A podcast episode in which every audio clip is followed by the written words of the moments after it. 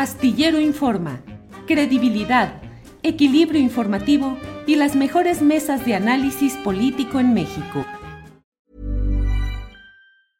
Hiring for your small business? If you're not looking for professionals on LinkedIn, you're looking in the wrong place. That's like looking for your car keys in a fish tank.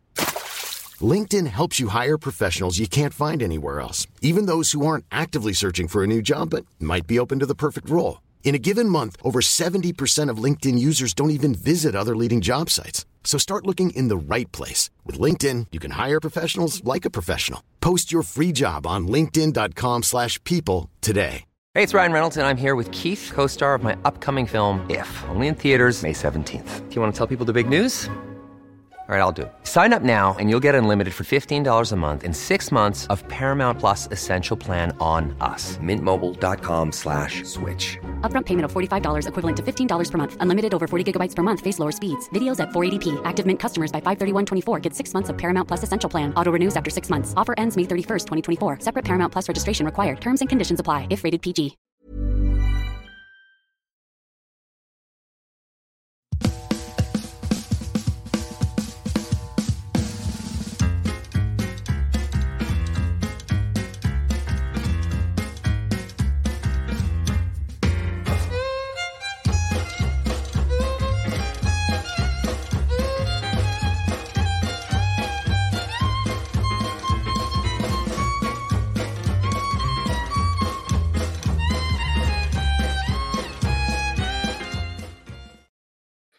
La una de la tarde, la una de la tarde en punto y ya estamos aquí en Astillero Informa. Muchas gracias por acompañarnos en este día, en el martes 24 de octubre de 2023. Gracias, tenemos mucha información. La verdad es que el día está muy movido. Vamos a tener, como siempre, la mesa de periodistas de los martes. Hoy tenemos una conformación distinta. Temoris Greco ya está en Israel. Platicamos con él hace eh, bueno, por chat, eh, ya llegó por ahí, pero no, obviamente no puede estar en la mesa de este día. Arnoldo Cuellar igualmente está ausente porque tiene un compromiso relacionado con la entrega que va a recibir Pop Lab de un premio periodístico.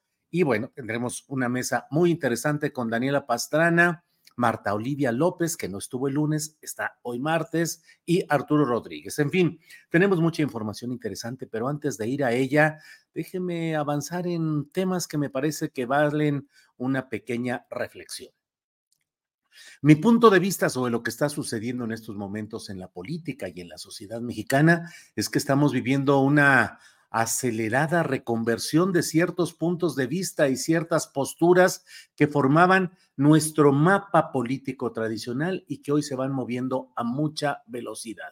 Por una parte está eh, la ventaja evidente de mm, eh, Morena y sus precandidaturas en lo que se va viendo hasta ahora, particularmente en lo relacionado con la presidencia de la República, la elección eh, de, en varios estados, en ocho estados más, pues pareciera que Morena tiene condiciones propicias para seguir adelante. Pero es natural, es obvio que la oposición a este avance del morenismo, de la llamada 4T, encuentre la resistencia y la oposición natural justamente de los grupos que se sienten desplazados y cuyas ideas, posturas e intereses son contrarios a esta llamada cuarta transformación.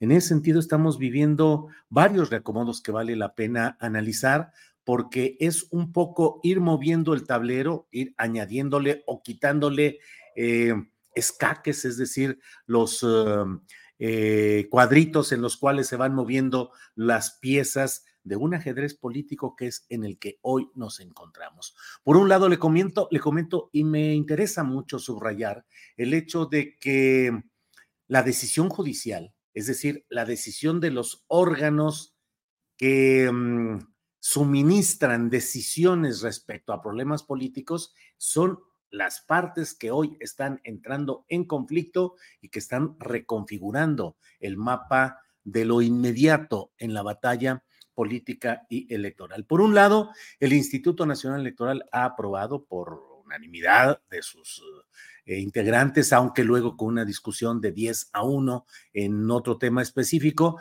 pero el Instituto Nacional Electoral está determinando que haya la paridad buscada y deseada en las gubernaturas, es decir, 50% de los candidatos deben ser eh, mujeres, por una parte, pero por otra parte, también el hecho de que deben ser cinco las mujeres y cuatro los hombres que sean postulados por cada partido político a las gubernaturas de 2024. Cinco mujeres, cuatro hombres. Y por otra parte, esa condición de cuidado a que no se postule a las mujeres en los lugares, en los estados donde se sabe que va a perder ese partido. Es decir, hay tendencias demoscópicas, hay encuestas de opinión, hay estadísticas que muestran que ciertos partidos no tienen viabilidad en otro, eh, en la elección que viene y entonces que no se postule ahí a una mujer. Pero pues, esta es eh, una parte de lo que tenemos.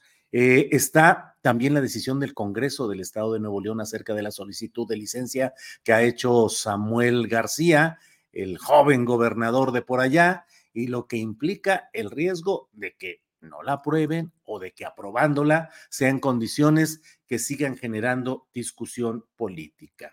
El Tribunal Electoral del Poder Judicial de la Federación ha echado para atrás, ha tumbado la decisión del INE que significaba que hubiera ciertas restricciones en el terreno de mm, las giras, de la gira de la esperanza, las giras de la esperanza de Claudia Sheinbaum, de tal manera que el Tribunal Electoral, que tiene esas facultades, es quien da la última palabra en estos temas, echa para atrás todo. Y eh, por otro lado, pues lo que está latente en estos momentos, lo que se está viviendo en el Senado de la República con eh, la manifestación de trabajadores del Poder Judicial de la Federación, acompañados ya por Xochitl Galvez. Creo que no tenemos todavía la... Eh, eh, el, el, video, el video es un video largo que puso la propia Xochitl Galvez, pero lo tendremos seguramente para la mesa de periodistas para que nos den su opinión, porque ahí está Xochitl Galvez, megáfono en mano, arengando y diciendo que los senadores de oposición están con los trabajadores del Poder Judicial de la Federación, que no es cuestión de privilegios de los ministros, sino de los derechos laborales ganados, conquistados por los trabajadores. Ahí está Xochitl, estuvo acompañada por el priista, coordinador de los senadores priistas, Manuel Añorbe, que también se echó ahí un rollito, algún discurso, y la propia Xochitl dijo, también están con ustedes apoyándolos los senadores del Partido de la Revolución Democrática. Dijo, nada más que ellos están adentro en la sesión. Pues claro, son tres, tres o cuatro, tres creo, los que son los senadores, pues no pueden repartirse en dos escenarios de una manera más o menos decorosa.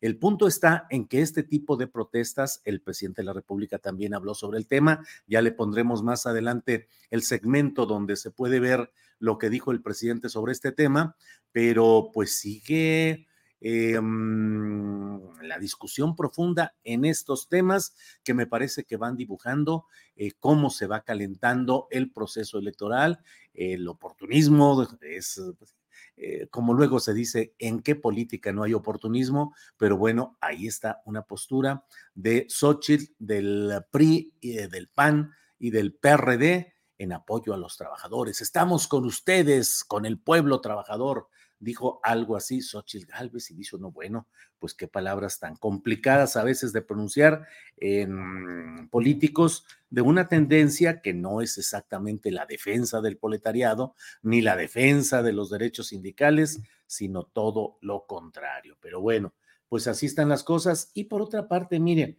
no quiero dejar de, de tocar eh, parte de lo que sucedió, eh, lo que ayer nos comentó Hugo López Gatel respecto a la cerrazón que está habiendo en varios medios convencionales para dar tribuna a voces distintas en procesos de elecciones internas en los cuales sí se han dicho eh, palabras, sí se han hecho comentarios, señalamientos, críticas contra personajes a, las que, a los que luego no se les da la oportunidad de defenderse en ese propio espacio. Mire lo que nos dijo, es un, son dos pequeñas, dos pequeños segmentos de lo que nos dijo ayer Hugo López Gatel. Va el primero tú comentabas hace rato, los medios corporativos eh, estaban pues muy cerrados, ahora parece que no quieren invitarme. Aparentemente algunas entrevistas que, que, di, yo fui a todos los medios, pedí audiencia en todos los medios, algunos, las grandes televisoras, me dijeron, estos lugares se pagan, se pagan. Entonces aparentemente quien llegó ahí, eh, pues eso es lo que encontramos, que se paga si quiere uno estar en el horario estelar de Televisa o de TV Azteca quiero pensar que hay quien lo puede pagar. Nosotros nos resistimos a ese tipo de prácticas. Nos han dado no rotundos, gente que se presume democrática y plural. Y también otros ya no me quisieron volver a invitar después de que estuve en sus programas y no les gustó los cuestionamientos que hice sobre su silencio ante la corrupción, ante el manejo manipulador de la información y el fenómeno de la infodemia. Pero nosotros estamos abiertos, nosotros eh, queremos humanizar la ciudad y estamos haciendo este llamado a que todas y todos nos sumemos de la manera más amplia posible por los grandes valores de esta sociedad, la honestidad, eliminar la corrupción y progresar en forma incluyente. Hugo, ¿les dijeron cuánto costaría una entrevista en televisión azteca o en televisión? No nos precisaron. Nuestros compañeros que están a cargo de nuestra vinculación con los medios primero pidieron las citas, eh, nos, característicamente nos dieron largas y largas y largas y luego de manera informal alguien nos dijo, pues es que ustedes eh, no entienden que estas cosas se pagan. no va con nosotros. Esa es una parte. La otra parte que también me gustaría destacar es lo que refirió acerca de los espectaculares. Eso en cuanto a la contienda interna de Morena en la Ciudad de México. Le pregunté yo sobre las acusaciones de gastos excesivos de brigadas eh, del grupo de Omar García Harfuch, quitando propaganda de los eh, competidores internos y colocando la propia. No abundó, él insistió pues en que hay que buscar unidad y hay que buscar que el pueblo sea el quien, de, quien decida, pero miren lo que nos dijo respecto a los gastos en espectaculares. Momento y lo anunciamos con antelación en una transmisión eh, en vivo que tenemos a través de los medios electrónicos, dijimos, vamos a poner un muy modesto elemento de divulgación masiva con tres anuncios espectaculares, no me refiero a los anuncios eh, gigantes, me refiero a unos carteles de 4 por 6 metros en los parabuses del Metrobús. Tres, no tres líneas ni tres estaciones, tres carteles. Cuesta 100 mil pesos tenerlos 15 días al aire, a la vista. Con 100 mil pesos vacunamos a mil personas contra COVID. Nos pareció un insulto, nos pareció algo completamente fuera de lugar, esta especulación comercial que hacen las empresas de publicidad, y obviamente no les vamos a hacer el juego, porque la política no es eh, publicidad de un objeto comercial, la política es un noble oficio para servir a la gente, al menos esos son nuestros principios, consideramos que son los principios del movimiento de transformación. Bien, pues con esto que ha dicho el doctor López Gatel, cierro esta reflexión eh, señalándole que estemos atentos porque evidentemente hay un cierre informativo que busca invisibilizar a ciertas eh, figuras de eh, que le son incómodas a estos medios convencionales de comunicación.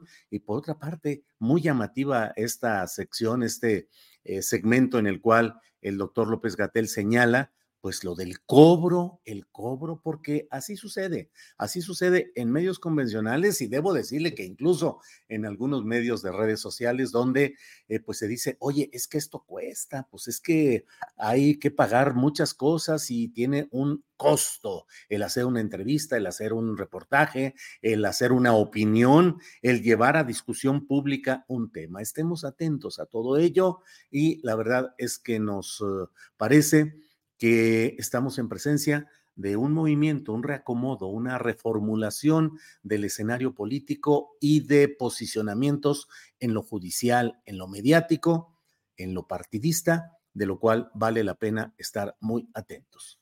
Bueno, pues vamos a seguir adelante. Muchos comentarios, como siempre, como siempre, de todo. Em, eh, Marco Antonio Cruz dice, ¿y cuánto cobrarán por las campañas en redes sociales? Pues sí, hay que ser claros en todo ello. Eh, también en las redes sociales hay quienes cobran y mucho, mucho por cubrir, por tener cobertura en vivo, por asistir a ciertas actividades. Bueno, pues ahora sí que de todo hay aquí. América Rubio dice Bobitivo que Claudia gastó en tapizar el país con sus espectaculares. Em, nos dice Iliana Lara, el doctor Gatel me cae muy bien, ojalá se quede donde está y mejore el sistema de salud, la política lo va a contaminar. Em, bueno, pues son algunos de los comentarios que tenemos por aquí. Eh, esta historia de exclusión infame que pasa sobre el doctor, que pesa sobre el doctor Gatel, dice J. Pablo K., ya se vivió con Oroña. Lo peor es que se volverán a salir con la suya, imponiendo ahora a Harfus. Mm, bueno. Eh, Nancy López dice: el doctor Gatel está haciendo labores como Gerardo Fernández Noroña. Mm, pues así están este tipo de comentarios. Liz pregunta, em, ¿de dónde salen los recursos del impresentable Harfuch? Bolsas espectaculares, entrevistas a modo. El que tenga ojos para ver que lo haga. Harfuch no. Clara sí. Bueno, pues estas son algunas de estas cosas. Hoy me encontré un uh, comentario, bueno, hay varios comentarios muy interesantes. Mm, pero bueno, hay uno de faro geopolítico eh, que tenemos por ahí que me llamó la atención por lo que señala respecto a la incorporación de otro personaje. Dice, alguien me explica esa necesidad de Chainbaum por sumar Panasis a Morena. Ahora es eh, turno del candidato calderonista a gobernador por Baja California, Oscar Vega Marín. Y ahí se ven las fotografías donde está este personaje con Claudia Chainbaum. Eh, al otro lado está una parte, sí, al otro lado está de su campaña para gobernador por el Partido Acción Nacional, una fotografía con Marco Cortés, luego creo que hay otra foto por ahí que ahorita probablemente veamos, em, y ahí está, con Claudia Sheinbaum. Bueno, pues eh, hay mucho que hablar y mucho que discutir sobre este tipo de hechos y de circunstancias. Em, Mm, pues sí, alguien dice por aquí, bienvenido doctor Gatel al México Real. Aquí está, lo dice Enrique Ochoa. Señor Gatel, bienvenido al México Real. Em, bueno, bueno, pues así está todo esto. Vamos a hablar en unos em, segundos más, en unos minutos más, em, con, eh, con Federico Arriola. Con Federico Arriola, Federico Arriola, que es un comentarista, es, opinante, es columnista, es un periodista que ha estado eh, muy relacionado con el movimiento del propio presidente López Obrador, fue miembro del Comité de Recaudación de Fondos en una de sus elecciones presidenciales y ha mantenido una buena relación con el movimiento de la llamada 4T y en particular con el tema, el tema de, de, este tipo, pero es que me, me da risa porque My Hero dice, ¿no te late el modelo de negocios, don Julius? En el cobro por entrevista está la papa. Pues sí, ¿qué les parece? Vamos a cobrar ya por entrevista. Óigame, no, este, cuesta tanto la entrevista y ya ellos nos dirán, sí, bueno, pero mira, em, pregúntame esto, los, jefes de prensa, los que coordinan las cosas de comunicación social, luego dicen, el jefe o la jefa, sabes que tiene mucho interés en dar una declaración en la que va a decir que, eh, iba a decir que el sol quema mucho, pero no, eso es una, eso es otra, otro sentido. Pero eh, sabes que dice que, que, que, el sol debe salir para todos. Es una frase que le interesa mucho, ojalá. Y entonces ya sale uno como entrevistador. No, bueno, sí, como no, bienvenido. Que, oiga, por cierto, este, ¿qué hacer con el sol? ¿Usted cree que el sol sale para todos o que hay que mm, sale solo para algunos? Ah, no, no, no. Qué bueno que preguntas ese tema, porque mira, en unos estudios que estoy realizando y mi propuesta de campaña es que el sol sale para todos, bla, bla, bla. Y esas mismas eh, eh, organizadores de entrevistas eh, cómodas eh, dicen, oye, el jefe no quiere hablar del frío que está haciendo y de la lluvia porque este, le complica su, narrativa y estamos ahorita en otra etapa de, de, la narrativa que estamos planteando en la candidatura. Ojalá y no le preguntes nada del frío ni, del, ni de la lluvia. Perfecto, y no se pregunta. Y entonces la gente dice, bueno, estos entrevistadores hijos de la tostada que le preguntan al otro nada más lo que el otro quiere y que le... Eh, y no le preguntan lo que todos queremos saber, pues sí, es que suelen ser entrevistas así, entrevistas eh, pagadas, entrevistas concertadas de esa manera. Bueno, eh, vamos a, seguir adelante. Déjeme ver aquí qué es lo que tenemos. Mm, Y ahora resulta que al doctor Gatel nomás no le dan espacio para su propuesta electoral y Hilo Delgado no le apoya, entre comillas, deliberadamente Morena y sus contradicciones, dice Ernesto Araiza. Bueno, pues vamos a seguir adelante con nuestra... Em, Julio usa esta frase, no más lloviendo nos mojamos todos. José Holguín Delgado, pues sí, está así para, para platicar de ese tipo de, de cosas. No más lloviendo nos mojamos todos. O lo que se suele decir, pues que llueva y todo, que se empape, pero que gotee, que...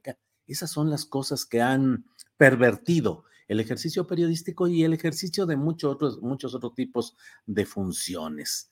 Em, pues sí, aquí dan muy, muy, muy, muy, muchas cosas en ese sentido. Miren, Mariana PCH dice, Julio, tu entrevista fue muy tranquila y buena onda, se pudo cuestionar mucho más. Sí, Mariana, lo que pasa, ya tuve una entrevista bastante directa y bastante incisiva con Hugo López Gatel, que incluso hubo mucha gente que me dijo, bueno, este, le faltaste al, al respeto, fuiste grosero. Yo considero que uno tiene que preguntar, preguntar y preguntar, y si no le responden, pues tiene que insistir, o en ocasiones hay que interrumpir el flujo declarativo que tienen algunos entrevistados, en los que si no les pone uno cierto alto, se van de largo todos, todo el tiempo. Pero ahora, en esta ocasión, me pareció sumamente ofensivo lo que vi, sobre todo lo de Leo Zuckerman, el conductor de este espacio en Televisa que se llama eh, el Foro de Opinar, em, eh, algo así, y que, mm, que le haya contestado a una petición de una entrevista con el doctor López Gatel para precisar muchas de las cosas que continuamente dicen en su ausencia, le han dicho sencillamente no. La hora de opinar se llama el programa. Y ahí no hubo opinión, no hubo defensa. Entonces, me pareció, y sobre eso planteé yo la idea al equipo de producción de decirles, vamos a hacer una entrevista en la que le preguntemos qué está pasando con este tipo de temas. Eh, ya habrá ocasión de hacer otra entrevista más incisiva, desde luego, pero en esta ocasión, y lo dije, lo dije en la propia entrevista de anoche, este, pues me parece que esto es preocupante y vayamos hablando de todo ello. Mm, ¿Qué dijo Leo en el programa? No vi eso, pregunta Julián Mercado. No exactamente. Em, lo que sucede es que eh, mostraron una eh, captura de pantalla donde se ve donde el equipo de el doctor López Gatel le pide esa información y no hay, le dicen no, simple y sencillamente no. Bueno, creo que ya estamos por aquí, creo que ya estamos con Federico Arreola. Así es que vamos de inmediato con él. Federico, buenas tardes. ¿Cómo estás, Julio? Bien, Federico, ¿tú qué dices? ¿Qué es de tu vida? Pues es, pues nada. ¿Nada? Pues muchas cosas, Julio. Ya estoy viejito yo, este, estoy jubilado y... Este, ¿A poco ya estás jubilado periodísticamente, Federico? Estoy jubilado de, de todo, pues ya este, voy pronto por mi pensión, esta de de adultos mayores, no, no sé qué tenga que hacer, pero lo voy a buscar, ¿no? Este, Oye, Federico, leí una, Federico, leí una columna reciente tuya en la cual hablas acerca pues del disenso fuerte que se vive entre la presidencia de la República y el uh, Poder Judicial Federal con motivo de la extinción de fideicomisos que está procesándose ya en, estos, en estas horas en el Senado de la República, pero me llamó la atención que hablabas tú de que debería de haber una mayor eh, serenidad en los factores en pugna, la presidencia de la República y la cúpula del Poder Judicial Federal, pero decías, porque de otra manera podemos llegar a una crisis de Estado. ¿A qué te refieres con eso, Federico? Bueno, me refiero a que el, eh, el, juez o la jueza, la persona juzgadora necesita como un requisito este, fundamental para hacer su trabajo, necesita independencia judicial, pero la independencia judicial depende de su independencia económica. El, eh, yo sé que todo cuesta, este, el, el Poder Judicial trabajan cincuenta y tantas mil personas, este, que necesitan salarios dignos y, programas de retiro adecuados.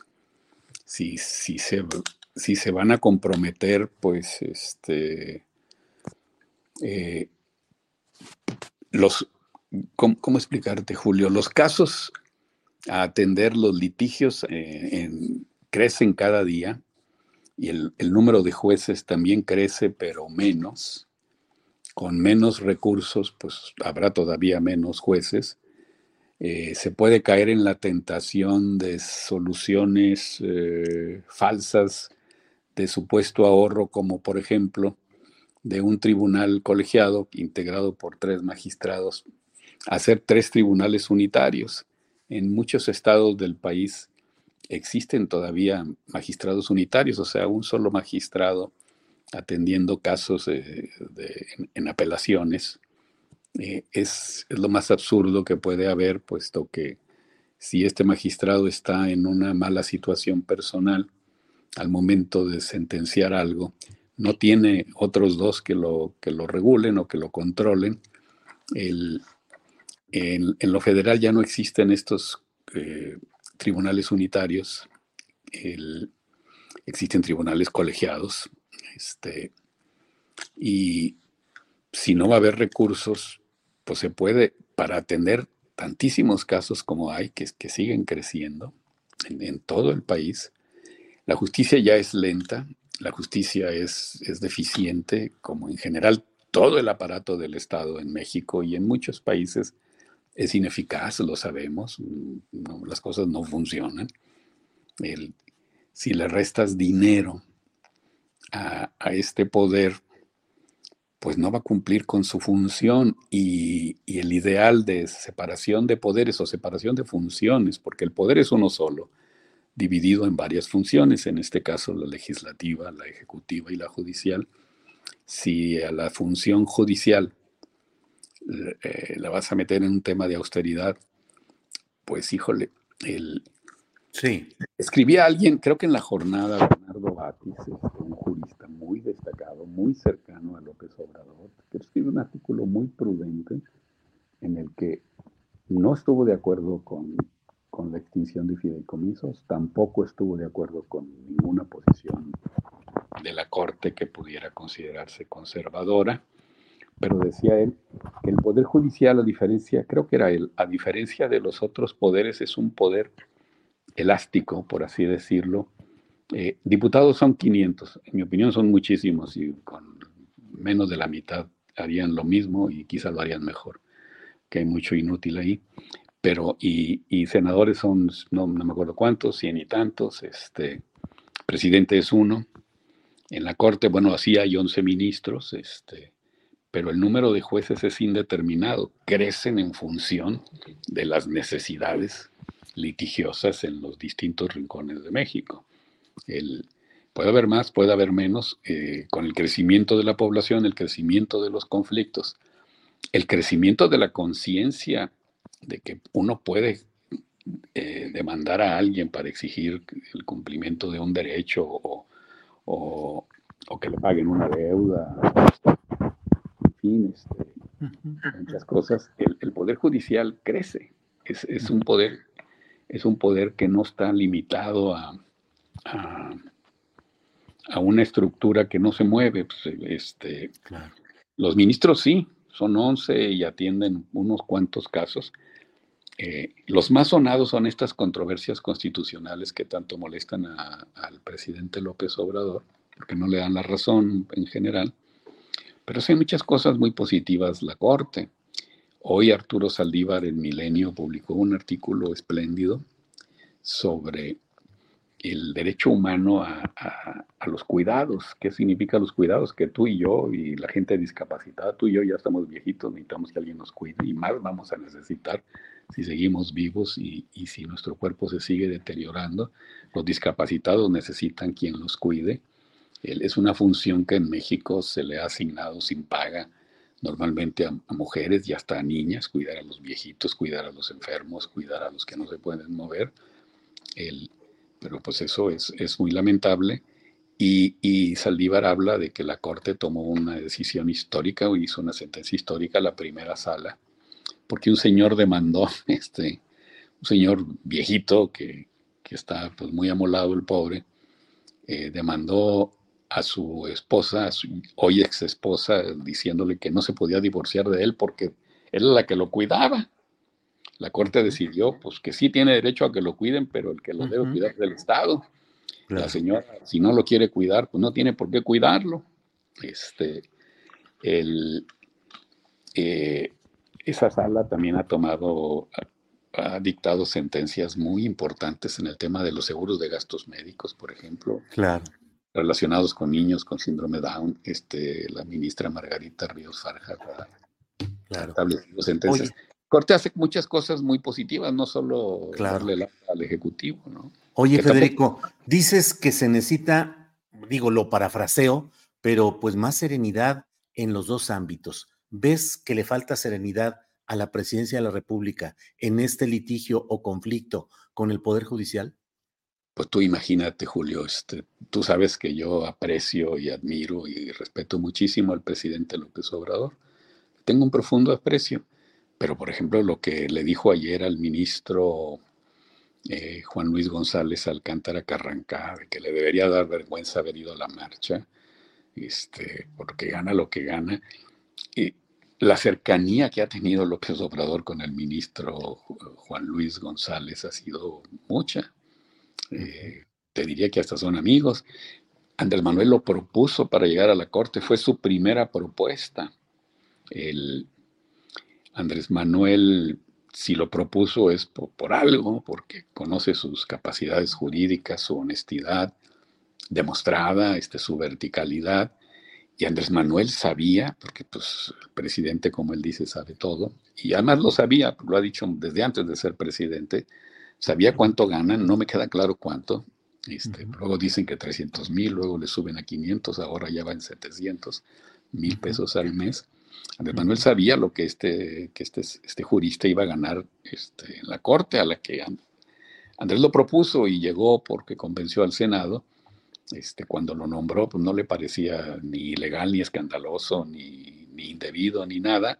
Y ahora, porque fue a una marcha, eh, no política, es una, marcha de un sindicato, de, sindicalizados que sienten que pueden estar en riesgo sus prestaciones. Pues, se le lanzó de una manera muy, pues muy majadera, ¿no? y indebida impropia de, un personaje histórico como López Obrador, este, que, está dejando una huella muy profunda en, la política de nuestro país. Lo, descalificó feamente, pues es su amigo, este, él lo llevó ahí, él sabía cuánto iba a ganar. Él dijo, los ministros ojalá vayan a esa marcha. Bueno, pues uno se animó y fue en mínima solidaridad con trabajadores que se sienten afectados, porque hasta donde yo sé, la extinción de estos fideicomisos no afecta las, las ni las prestaciones de los ministros. Eh, el, bueno, fue, pues, claro. ¿Qué tiene de malo? no lo sé, me gustaría preguntarle al ministro. Ha sido tan cercano a la izquierda, a las causas progresistas y al propio López Obrador. No dudo que haya estado por ahí presente en, varias de las manifestaciones del 2006, del de antes del desafuero, de la protesta. Y, bueno, a la Corte también le falta un poco de prudencia. Yo creo que han tomado decisiones polémicas, pero válidas, en el caso de la Guardia Nacional, etcétera. Pero, por ejemplo, lo que hizo un ministro conservador tan, híjole, tan, pues, tan fanático como Luis María Aguilar Morales de, de prohibir la distribución de los libros de texto en Chihuahua, pues eso, eso es eso huele a nazismo, caray, este, el, prohibir la distribución de libros, los únicos libros que van a llegar a, muchos hogares de familias pobres, pues solo por darle lata a López Obrador, solo porque es una bandera de, de, la pues oposición. Pero la Corte tiene capacidad de corregir. Al final, la misma primera sala, este, este Saldívar, eh, González Alcántara Carranca, Pardo Rebolledo, este, el otro Ortiz Mena, le dijeron, oye, no, hiciste muy mal y lo echaron abajo.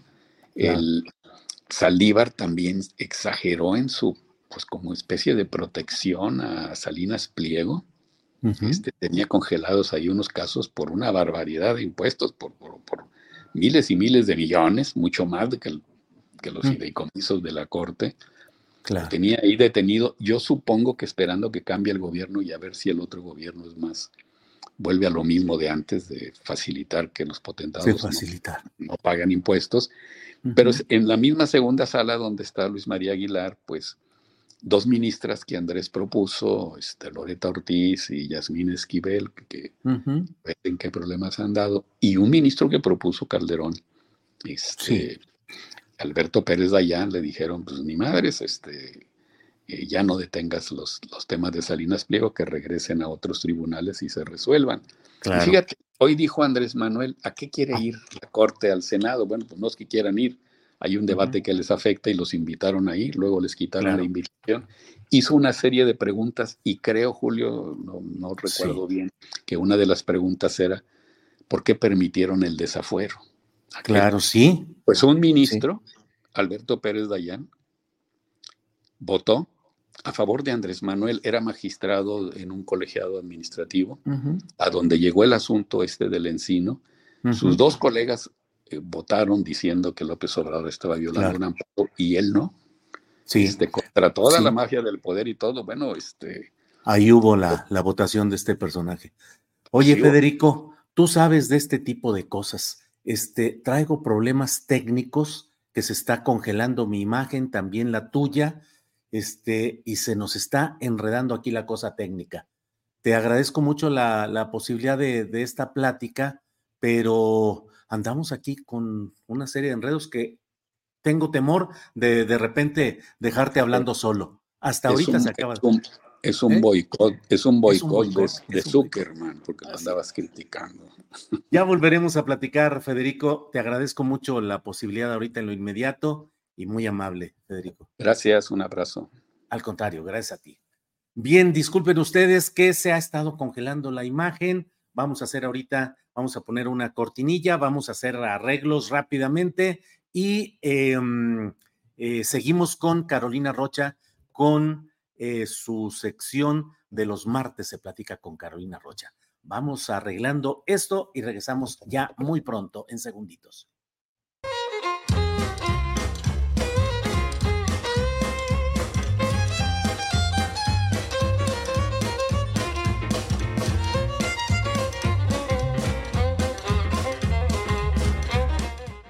Bueno, pues ya sabe que hoy es martes y los martes se platica con Carolina Rocha. Así es que en esta ocasión tenemos la fortuna de contar con Carolina que está por aquí. Carolina, buenas tardes. ¿Cómo estás, Julio? Oye, y Samuel, que la culpa es de él, por bocón, por pues, tramposillo. ¿Quién le manda a decir que se va a estar los seis años y que no sé cuántas cosas?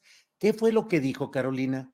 Fíjate que él desde el 2021 y sobre todo desde que el Bronco pide la licencia para contender en, el 2018, yo no sé si tú recuerdes, sí. él fue uno de los diputados que dijo Nanay Paloma Voladora, este, y le negó la licencia que el día de hoy está pidiendo. Bueno, el día de ayer.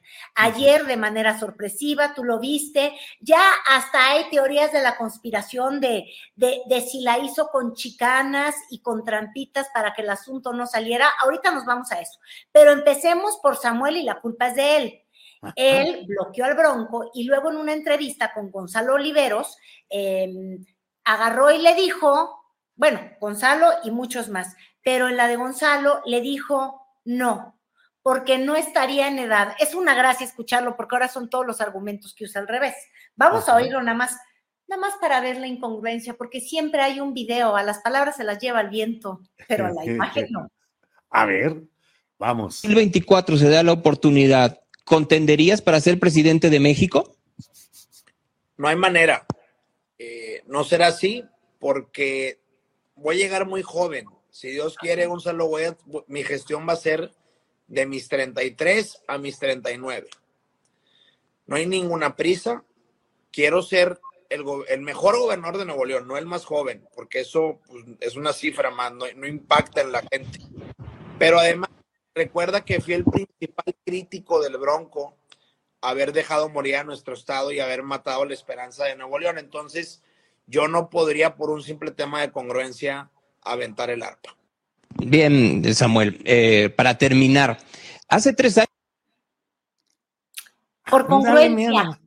Por congruencia, porque pues es la edad y bueno, pues de ninguna manera se podría, oye, de veras, qué forma de comerse las palabras y pretender estar chonchito y listo para lo que sigue. Caballada engordada con sus propias palabras, Carolina. Con sus propias palabras. Y fíjate tú, además, que él todo su ascenso político dentro de la Cámara de Diputados primero, luego en el Senado y luego finalmente como gobernador, ha sido diciendo que él no juega política, como los viejos políticos. Hacía estos comerciales de vámonos atrás con la vieja política, la excusa por la cual Movimiento Ciudadano no se alía con el PRI y con el PAN en este frente amplio, muy achicado, es porque justamente representa la vieja política. Pero como en la vieja política el cinismo es la regla número uno, pues Samuel que se, se, ve que ahí es a donde aprendió. Por eso no le importa el cinismo de prometer una cosa en campaña y hacer otra cosa completamente distinta en gobierno. Eso yo creo que es la regla número uno de los políticos y de la política mexicana, la falta de congruencia y prometer algo y luego no cumplirlo porque hay otro botín o otro hueso enfrente. Entonces, regresó de China y aprendió muy bien los cuentos chinos, mi querido Julio, porque mete este escrito y ya estaba yo viendo mucho, sobre todo la prensa allá en Nuevo León, porque tú sabes que él trae un conflicto fuertísimo con los alcaldes y los legisladores, tanto del PRI y del PAN, que se quejan de que hay una persecución política. El día de hoy escuchaba yo a Mauro, Mauro, quién sabe qué, que es el líder del, Congreso allá local en, en Nuevo León, y decía que ellos acusan que ha llegado hasta cortarles el agua, meter auditorías con dedicatoria para de alguna manera amedrentar a este poder que sería el que le podría dar la licencia para que durante seis meses se retire del cargo y luego pudiera volver, si pierde, que es lo más probable, pudiera volver como, como gobernador del estado. Entonces, el estilo de Samuel León es como de Cornelión, Corleone, ¿me entiendes? O sea, con la trampa, con la chicana, con las cosas leguleyas, porque además metió también ante el trife. Eh, ¿Te acuerdas que él metió un, un este, recurso legal diciendo que no podían coartarle sus derechos políticos a ser eh, elegido. Y el CRIFE le respondió, pues no te puedo cuartear nada, ni puedo discutir su punto si nadie te cuarta ni madres, ¿no? Así es. Este, entonces, al meter este escrito, al pedir la licencia, si no lo obtiene, él puede entonces optar y buscar la segunda opción, que sería la de resguardar sus, sus derechos políticos. Total, que congruencia no hay y total que la historia se repite idéntica con el Bronco, nada más que hay que acordarnos que el Bronco terminó en el bote. ¿eh? Sí, sí, sí, pero por lo pronto Samuel y su esposa aspirante desde ahora a senadora, pues ya en Instagram y en muchas historias y mucha publicidad que finalmente es lo que los mueve, ¿no? Es lo que les mueve el poder. Y fíjate, el Movimiento Ciudadano, que estaba ayer, ¿por qué decidió elegir esta fecha? Míralo a él en sus stories. Él no ha dicho nada. El único mensaje que publicó en la mañana fue sobre el tema del agua y la demás manga de muerto. Mira que él nada más le gusta ser influencer y divulgar su vida, pero empezó a subir estas imágenes de que soñemos con un gobernador regio, digo, un gobernador, un presidente regio, con todo lo que escribían. Mira, con el presidente Regio, o sea, un poquito jugándole a su vanidad y al hacer encuestas en su propia red social, eh, porque se siente presidente. Pero te decía yo que empieza esta, esta movida porque es el consejo de MC, justamente el día de hoy, el informe de Dante Delgado, y ellos tienen que definir de alguna forma el, el método. Y Samuel, pues obviamente dice, voy metiendo en el escrito para que sepan que sí voy y que es en serio, que a mí nadie me descarte. Y dos, porque en el movimiento ciudadano, mal que bien, aunque se hacen como que no traen toda la estrategia, Julio, Claro que la tienen. De entrada, ellos están construyendo hacia el 30. Ya está escrito, ya está de hecho hasta planeado. Quieren mandar al Senado a Mariana Rodríguez y a Colosio, porque están viendo hacia cómo le hacen para hacia el 2030. Si mandan como, como senadores en listas justamente o por Nuevo León a estos dos personajes, entonces fíjate tú que el sustituto en el Senado de Samuel no podría repetir. Entonces ahí la pregunta es, ah, pero quizás podría quedarse como gobernador interino y todo se va ajustando. En esas negociaciones está justamente la naranja mecánica y ambiciosa, aunque se hagan que no son iguales, este, haciendo. Y yo lo que creo, Julio, es que se adelantaron los tiempos, por más que han sido los que más han denunciado este, a la oposición por adelantarse, pues obvio, ellos ya también quieren su interna y por eso Samuel se sube y ahora parece que la próxima semana, dice la rumorología ilustrada, que el 2 y 3 de noviembre regresa de Italia renovado, porque fue a la fuente de Trevi a pedir un deseo Marcelo Ebrard, y renovado de esta vacación napolitana, italiana y bella, este, regresaría Marcelo para tratar de recuperar un poco de peso, no creas que de eso ah, ya tenía desde la campaña, no, no. De peso político, peso político. De peso político, porque también ahí ha salido muy mal la jugada. Este, en este ir y venir, resuélveme el caso, y sobre todo por la distancia enorme con el que le ganó Claudia Chainbaum a Marcelo, lo de él ha sido una pérdida, pérdida, pérdida de capital político, y, y pues tendrían que ponerse estos dos personajes a crear algún tipo de entusiasmo. Pero te digo, en Movimiento Ciudadano empezaron ya a acordar, ya volvieron a jalar al Faro para acá, Alfaro ya comprendió que el mero bueno va a ser Pablo Lemus, que no hay nada que él pueda hacer en contra de, de, Pablo Lemus, y entonces pues ya empezaron a alinearse y sobre todo cuando ves que se cae, se cae la Frente Amplio. ¿Cómo que se cae? ¿Xochitl se cayó?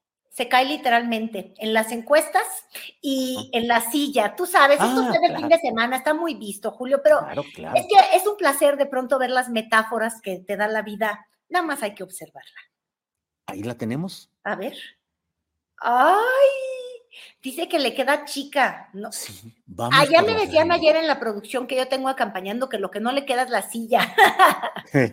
pues sí, esa silla quedó chica, dice, mira, ahí va. Oye, ¿viste a Sandra Cuevas que ya la andaba según esto? Que no, no sé si ella fue la que le hizo la chicana, ¿eh? Puede ser, porque no han definido el método en la Ciudad de México y Sandrita ya está furiosa sí está puesta, sí, sí, Sandra está puestísima con el, eh, queriendo quedar pues con ese método ahí, pero bueno, pues cae finalmente Xochitl Galvez, cuando menos de esa silla, pero también como que no va levantando mucho todavía, Carolina. Pues no levanta, te digo que las imágenes luego son metáforas brutales de la vida. En primera, ¿qué hicieron los inútiles de Marco Cortés y de Zambrano para ayudarla. Y la ausencia siempre ya lleva bien ausente a Lito. ¿Por qué no ha aparecido?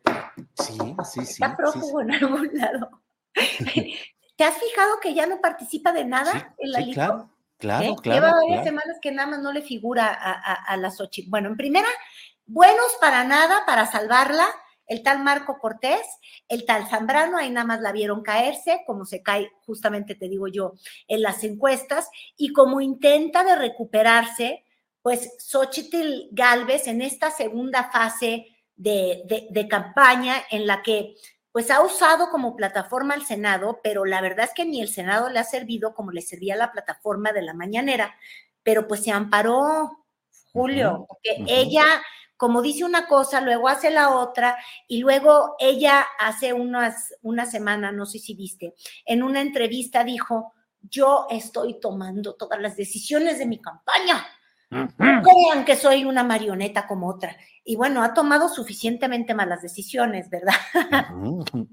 y entonces, en las tomas de decisiones, no ha logrado de alguna manera este, esgrimir un discurso, y yo quería que nos paráramos en el tema, porque yo creo que el discurso que la puso este, en, la, en el escaparate nacional fue justamente contar la historia de que ella venía de abajo, que ella no es fifi y que ella, la que vendió gelatinas, podía aspirar a la presidencia. Pero una vez que ya definiste, hola, yo soy esta, y luego no propones nada, y luego tu vida no concuerda con lo que dices que es tu historia, todo se le empezó a complicar. Y entonces yo me quiero detener justamente en en esta trabazón que traen de discurso, Julio, yo no sé si tuviste a Marco Cortés el fin de semana, pero es que además ver a Marco con K sosteniendo este discurso, eh, todo el tiempo, ese yo creo que ese es el dilema del Frente Amplio.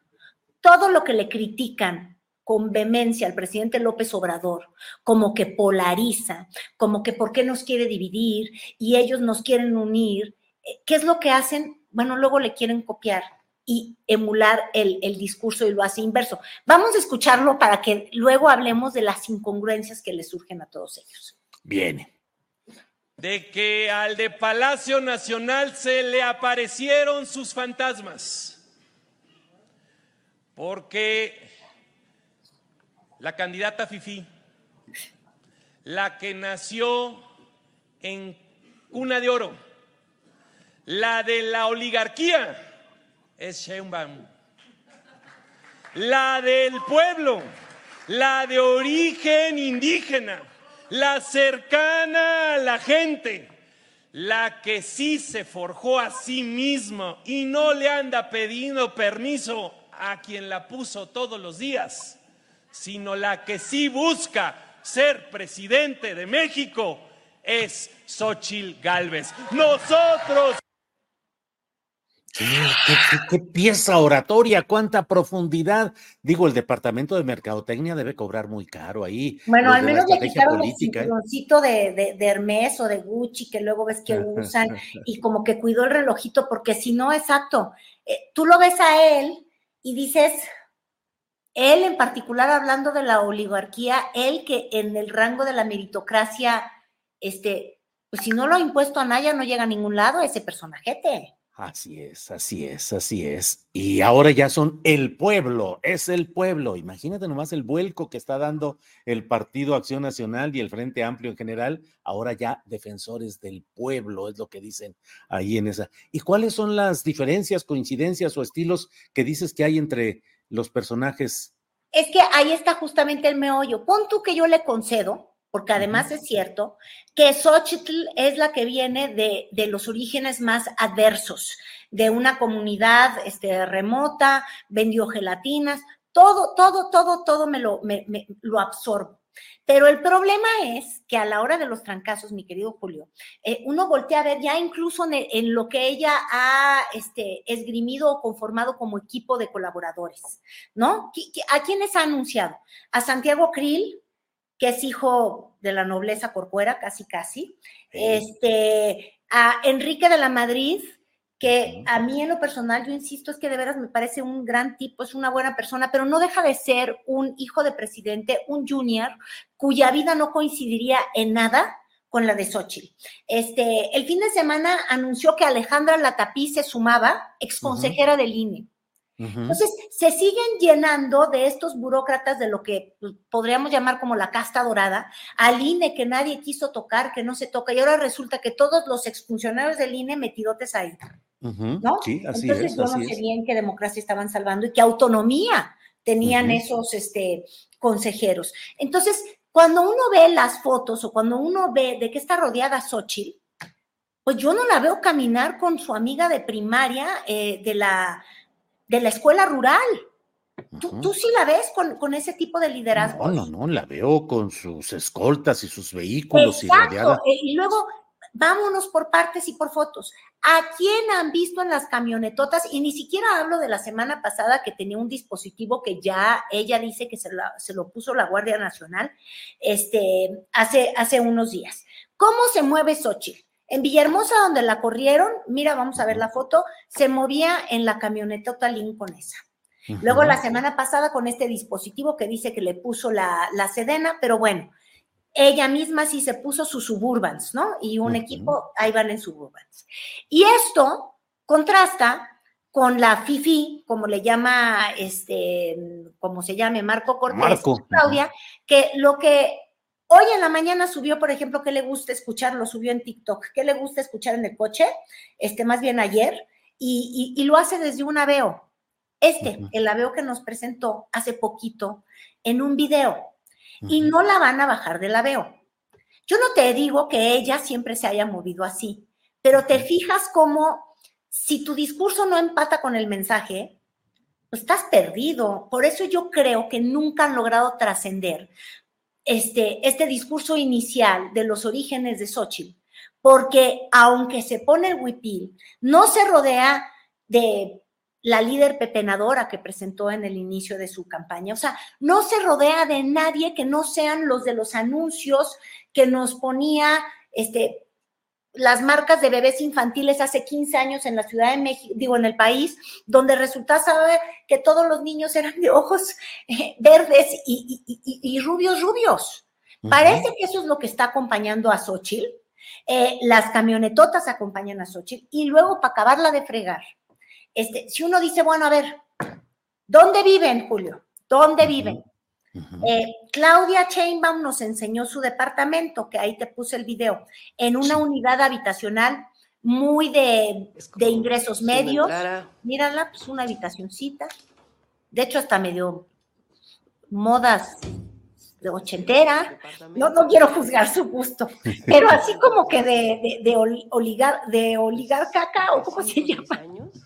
Sí, de oligarca, sí, sí. De, Este, mira, se asoma por la ventana y te das cuenta que es un conjunto, que son departamentos, que no tiene dos pisos, que no hay área así común, que no hay este, los espejos de luz, vitrales, este, un riachuelo interno, y luego vamos a ver la casita. Ah, por ejemplo, Claudia la renta, y lo avisó, eh, y Xochitl es dueña dueña de la casa de la casa roja, ¿verdad? Por la casa roja, sí. Esta sería su casa, sí, en un conjunto, pero donde nada más hay cinco casas, no, no, no, no 45 vecinos. Entonces volvemos al punto. Xochitl es la de los orígenes indígenas, pero es la primera que quiso, que parece que los quiere enterrar. Ajá. Porque en su búsqueda aspiracionista, pareciera que quiso hacer todo y entre estas cosas dejar de vivir esa vida sencilla. No le gusta. Y si nos seguimos, Julio, ¿en dónde tiene su oficina de campaña Claudia?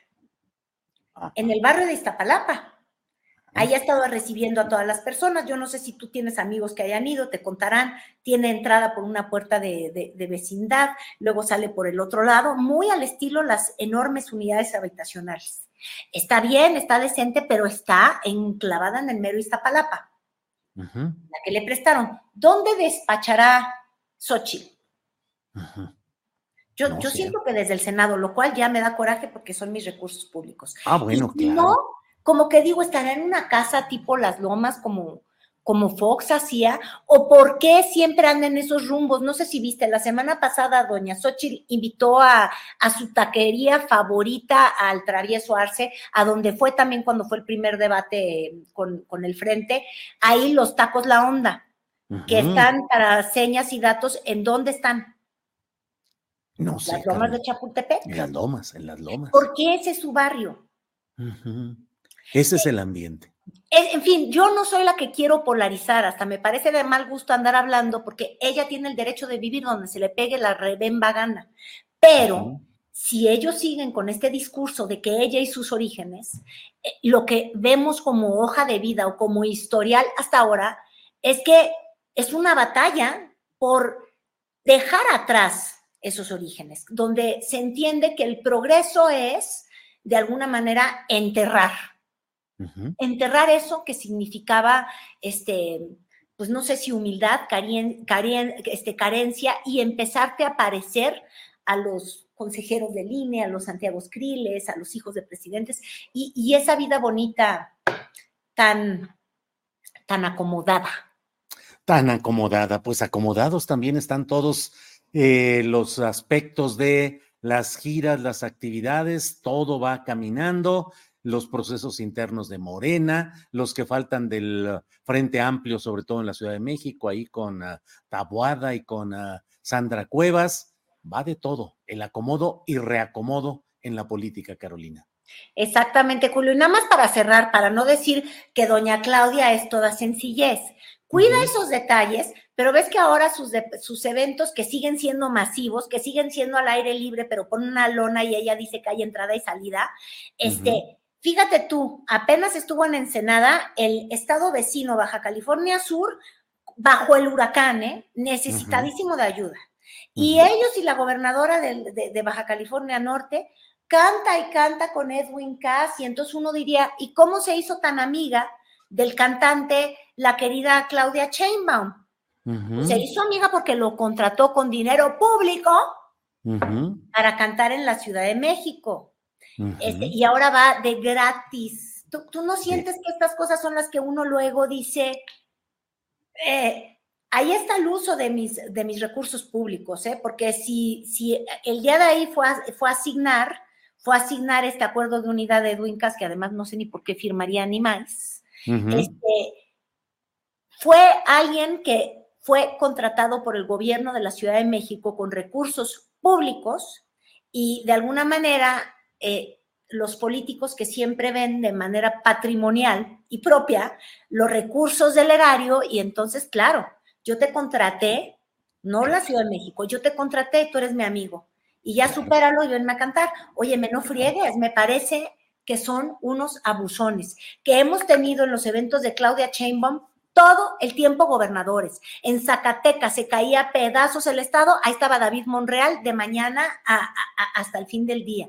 Caray, ¿por qué no pueden trabajar como gobernadores? ¿Por qué se meten en esto que ni son campañas todavía, aunque claro que son?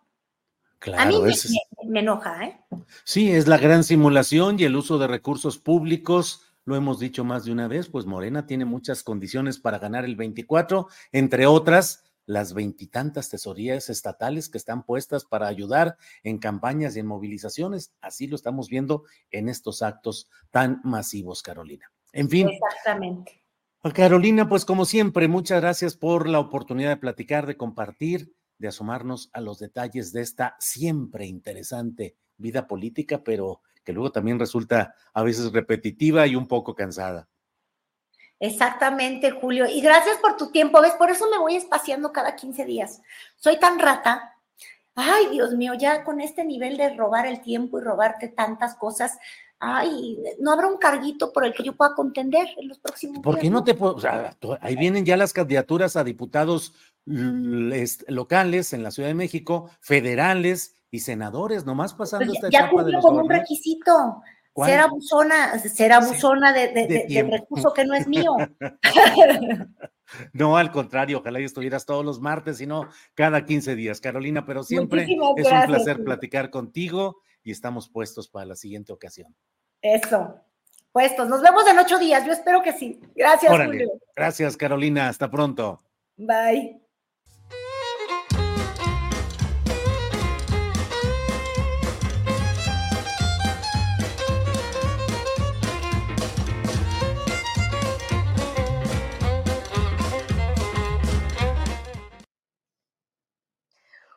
Hola, ¿cómo están? Julio Sillero llega en un momento, como les habíamos comentado en el chat, tuvo problemas de conexión, pero ya estamos trabajando para arreglarlo. Mientras les quiero contar que hoy en la conferencia de prensa matutina, el presidente López Obrador cuestionó al Poder Judicial. Vamos con el video. Lo que tienen que hacer los del Poder Judicial es explicar por qué ganan 700 mil pesos mensuales. Nada más eso es lo único que tienen que hacer ¿Para qué van a ir a dimes y diretes al Senado? No, no, no, no, no. ¿Por qué, además del sueldo, tantas prestaciones? ¿Cuál es el trabajo tan excepcional, tan extraordinario que realizan? Y que expliquen por qué hay tanta corrupción en el Poder Judicial, por qué liberan a delincuentes del crimen organizado y de cuello blanco. ¿Por qué nunca en los últimos 20, 30, 40 años, han hecho nada en beneficio del pueblo, nada.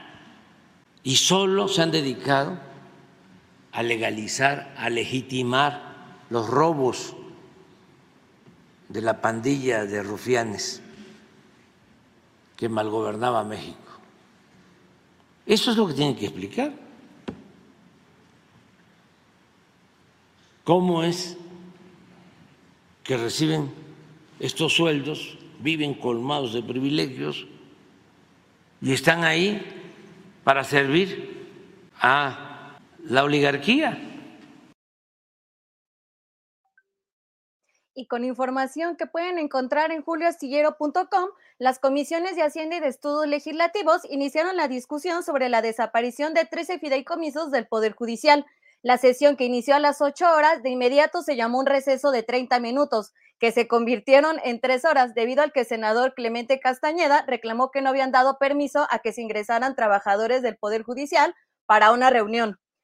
Y en su cuenta de X, antes Twitter, Xochil Gálvez publicó que deben de escuchar al Poder Judicial. Vamos a escuchar. Compañeros del Poder Judicial, quiero que sepan que los senadores de oposición estamos dando la pelea para que se analice a fondo. Hemos entendido que la mayoría de los fideicomisos afectan directamente sus derechos laborales, sus derechos humanos, pero hasta este momento el gobierno no ha permitido una discusión amplia. Nuestros senadores están en la comisión presentando argumentos. Será un día largo para nosotros, pero estamos decididos a defender el día de hoy a los trabajadores del Poder Judicial. Vamos a dar la pelea junto con ustedes porque son sus derechos y los derechos de los trabajadores no se tocan. Nosotros estaremos aquí al pie de la lucha, estamos esperando a que termine la comisión que está analizando el tema y una vez que tengamos el dictamen, pues empezará el debate en el Senado. Les anticipo que va a ser un día largo porque hemos reservado muchísimos artículos. También estamos conscientes de que no tenemos la mayoría necesaria para parar una aberración como esta, pero al menos le haremos saber al pueblo de México que el debate no tiene que ver con el sueldo de los ministros, que el debate real tiene que ver con los derechos laborales de los trabajadores. Se está atentando contra la posibilidad de que las personas en México tengan acceso a la justicia, porque ustedes son los que hacen posible la justicia, desde el empleado más humilde hasta el ministro de la Corte. Entonces, por eso nosotros tenemos la información necesaria y vamos a, trabajar al lado de ustedes, ustedes acá afuera, nosotros allá adentro, pero cuenten con todo el respaldo del Partido Revolucionario Institucional, del Partido Acción Nacional y también del Partido de la Revolución Democrática, que no están aquí porque están en la comisión, pero cuenten con los tres partidos. Julio Astillero ya regresó, los dejo con él y con la gran mesa, de periodistas que hoy tiene a Daniela Pastrana, Marta Olivia y Arturo Rodríguez. Julio. It's that time of the year. Your vacation is coming up. You can already hear the beach waves, feel the warm breeze, relax and think about work. You really, really want it all to work out while you're away. Monday.com gives you and the team that peace of mind. When all work is on one platform and everyone's in sync, things just flow wherever you are. Tap the banner to go to Monday.com. Hey, it's Ryan Reynolds, and I'm here with Keith, co star of my upcoming film, If, only in theaters, May 17th. Do you want to tell people the big news? All right, I'll do it. Sign up now and you'll get unlimited for $15 a month in six months of Paramount Plus Essential Plan on us. Mintmobile.com slash switch. Upfront payment of $45 equivalent to $15 per month. Unlimited over 40 gigabytes per month. Face lower speeds. Videos at 480p. Active Mint customers by 531.24 get six months of Paramount Plus Essential Plan. Auto renews after six months. Offer ends May 31st, 2024. Separate Paramount Plus registration required. Terms and conditions apply if rated PG. Vamos contigo.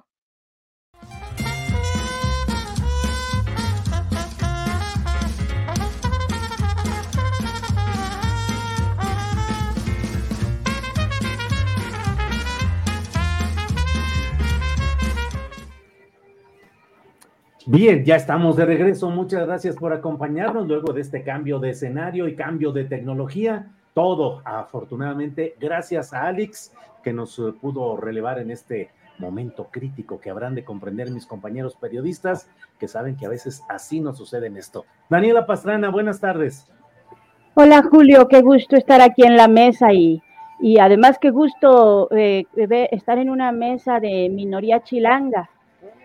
Así es, una mesa de minoría chilanga. Marta Olivia López, buenas tardes. ¿Qué tal? Muy buenas tardes, un gusto Julio, Daniela, Arturo, buena tarde. Bien, Arturo Rodríguez, buenas tardes. Buenas tardes, Julio. Como siempre, un gusto saludarles, saludarte y hoy pues con, las colegas Marta, Olivia y Daniela. Privilegio.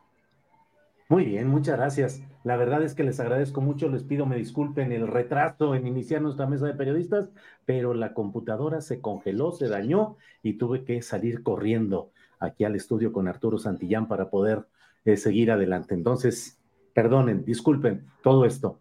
Daniela Pastrana, ¿Qué opinas del tema de Samuel García, que ha solicitado licencia como gobernador del estado de Nuevo León para competir por la candidatura a la presidencia de la República, pero el propio Congreso de Nuevo León, la Comisión de Gobernación, ha dicho que tiene 24 horas para precisar exactamente lo que está planteando, porque hay ahí alguna trampita o imprecisión jurídica respecto al tiempo de duración de esta licencia y lo que implica en cuanto a la designación del sustituto. ¿Es el que deja eh, Samuel García o el Congreso de Nuevo León puede elegir uno que muy probablemente no sería de la misma línea de Samuel García? Daniela. Sí, bueno, pues está negociando, ¿no? Eh, pues efectivamente tiene, tiene un tiempo, pidió una licencia por seis meses para poder ser eh, candidato interno, según dijo Dante Delgado, de Movimiento Ciudadano, porque podría haber un candidato externo que es Marcelo Ebrard, por lo menos eso es lo que dejó decir. Eh, y pues el Congreso de Nuevo tiene que aprobarlo, tiene 42 legisladores y eh, la mayoría son del PRI y el PAN, ¿no? El Movimiento Ciudadano solo tiene 11 escaños, entonces pues están ahorita en la rebatinga, me imagino, eh, pues como para definir cómo va a quedar, porque pues no se la van a poner fácil eso de que ahorita regreso y me voy a, intentar ser candidato y si no, pues luego vuelvo, pues obviamente eh, quienes son oposición en el Estado le van a poner ahí algunos peros, pero yo supongo que sí se va a, resolver. Finalmente tendrán que tener alguna negociación, eh, no sé cuál será el costo, pero tendrán alguna negociación y, y bueno, pues lo de Samuel ya era como como un poco muy anunciado, ¿no? Que, era eh, la intención de ser candidato de Movimiento Ciudadano. Bien, gracias Daniela. Eh, Marta Olivia, ¿qué opinas de esa solicitud de licencia y pues los intríngulis eh, judiciales y legislativos que se están dando? Marta Olivia.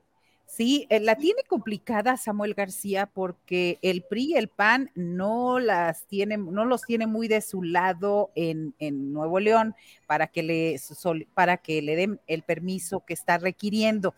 Y sobre todo yo pienso que eh, lo, que lo que he visto más en muchos memes y demás es esta contradicción del lenguaje de Samuel García. Es decir, dijo más de, en más de 10 ocasiones, dijo que, este, que él no se iba a separar, que él se iba a quedar hasta el último día de su encargo, que él iba a estar en Nuevo León, que Nuevo León lo necesitaba y de repente dice, pues que ya no lo necesita tanto. Entonces, eso habla de una incongruencia en, lo que dice y en lo que hace y también me parece que la tiene bastante complicada porque pues el candidato me parece de Dante Delgado pues eh, se ve claramente que es eh, Marcelo Ebrard. Y, por ese lado también quiero comentar que eh, este, este tuit hoy de Jade Kolpolemsky diciendo que esperen el gran este, anuncio el 3 de noviembre, que se nos hace largo para que lo hayan dicho, y ya en el grupo de Marcelo Ebrard, pues se está hablando de que ese día es el destape, es el destape por, o al menos ya el anuncio formal de renuncia a Morena. Bien, gracias Marta Olivia. Arturo Rodríguez, ¿qué opinas de este tema de Samuel García, su solicitud de licencia? ¿En qué impacta o no al proceso en el que se busca incorporar a Marcelo Ebrar. Ya dijo Dante Delgado que Samuel García es el aspirante interno y que el otro, Marcelo Ebrard, es la opción externa. ¿Qué opinas, Arturo, por favor? Pues mira, eh, en principio creo que sí, sí, se escucha bien, Julio. A lo mejor traigo un poco, un poco bajo. Sí, voy a tratar ahorita de que me conecten aquí con un, con un cable de Ethernet, este, a ver si se, se mejora un poco la, la comunicación.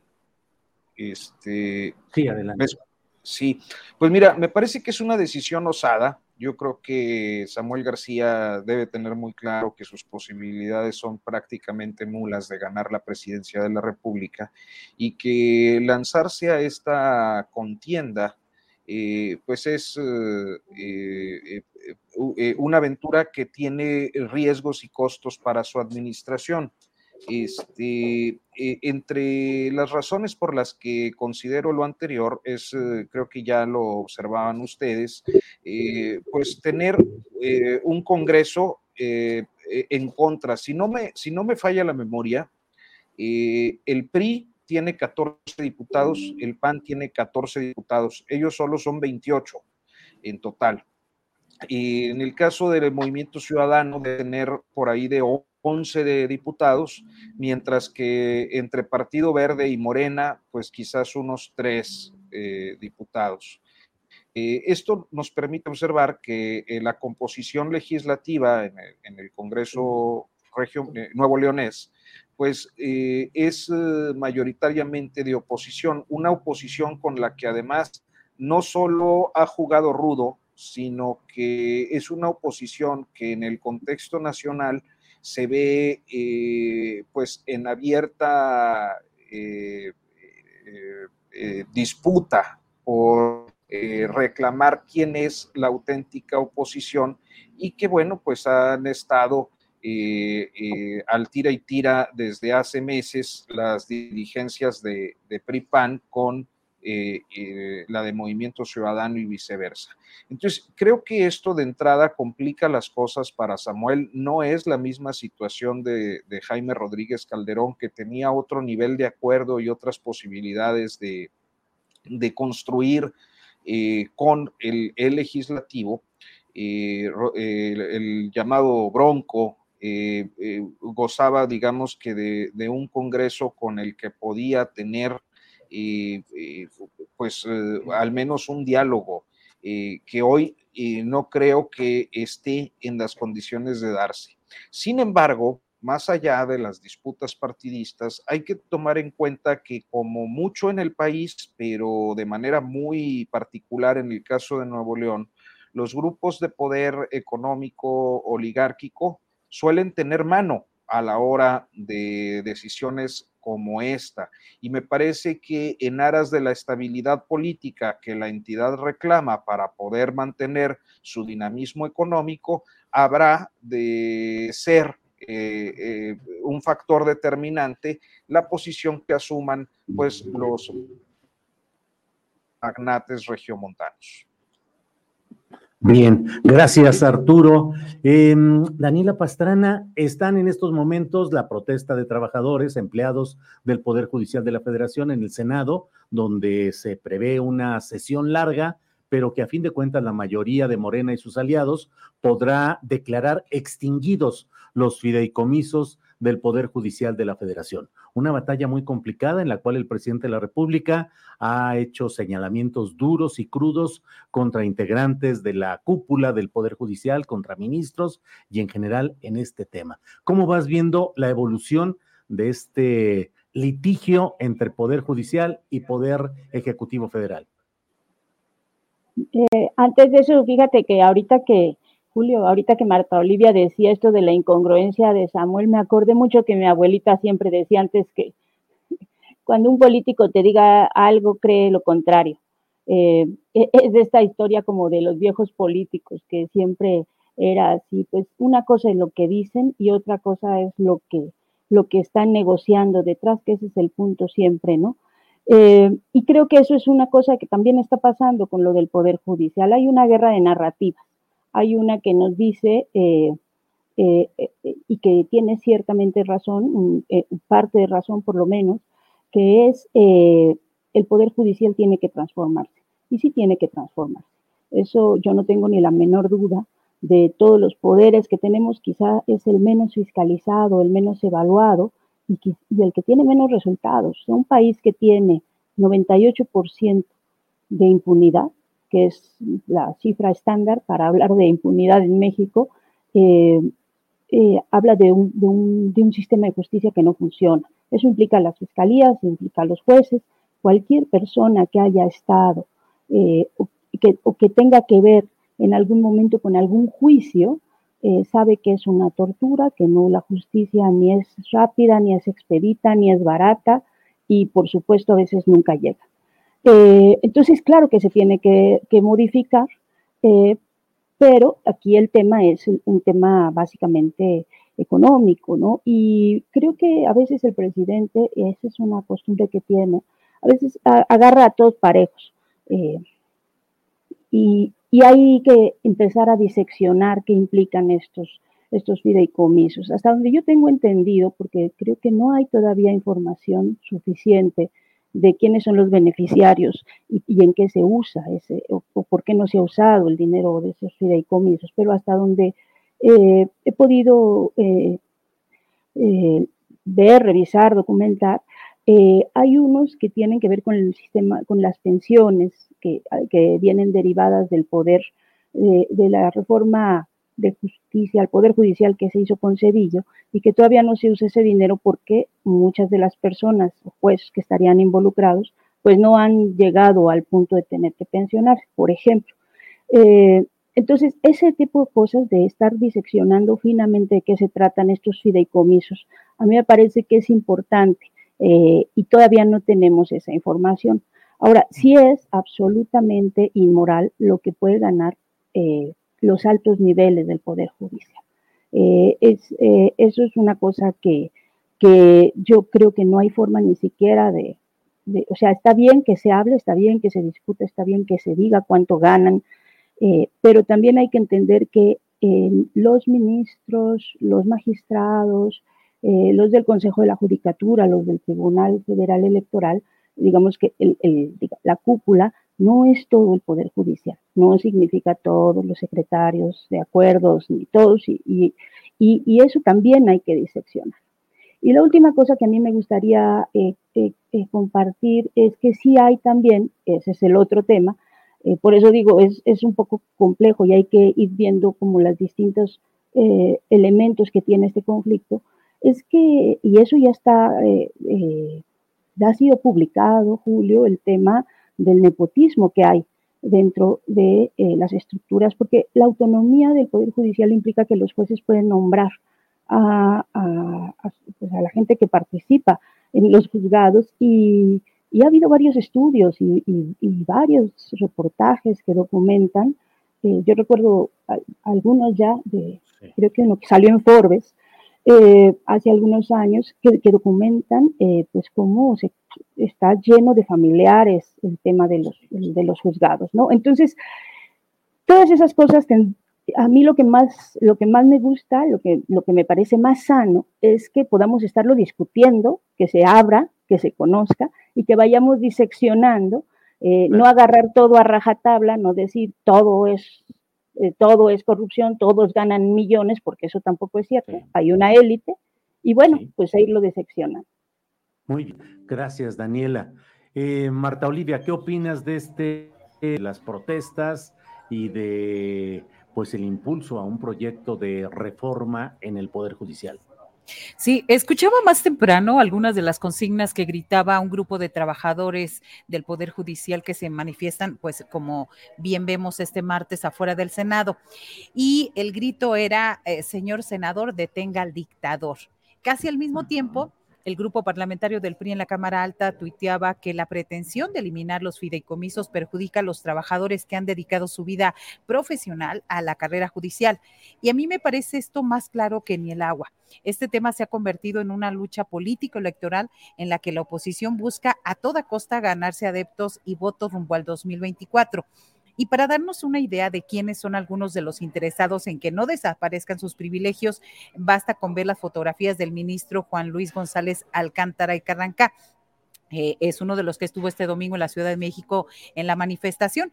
Él fue propuesto, no olvidemos, por López Obrador para llegar a la Suprema Corte a finales del 2018. Y en Tamaulipas lo conocemos bastante bien, porque en mayo del 2021 el ministro desechó la controversia constitucional que interpuso el Congreso de Tamaulipas contra el desafuero del entonces gobernador Francisco Javier García Cabeza de Vaca. Podríamos decir que gracias, gracias a González Alcántara Carrancá, Francisco García Cabeza de Vaca está prófugo de la justicia.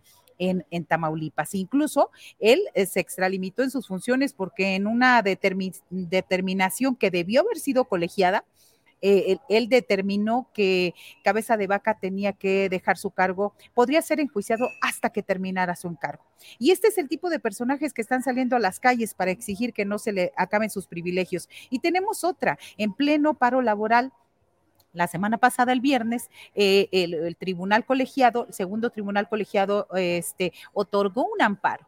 A, un personaje que se llama Raúl Ramírez Castañeda, es, eh, fungía y lo dejó cabeza de vaca como fiscal anticorrupción y el señor ha hecho, ha impedido que se investigue a toda la administración cabecista y pues simplemente los que están de vacación, los que están en paro laboral, perdón, los que están en paro laboral solamente fueron a darle el amparo a este señor, contraviniendo al Congreso del Estado, contraviniendo y pues en contra de la ciudadanía, porque lo que queremos saber es que se investiguen todas las cuestiones de corrupción en Tamaulipas. Y sin embargo, pues esto los define tanto González Alcántara Carranca como este amparo que otorgaron en pleno paro laboral, Julio.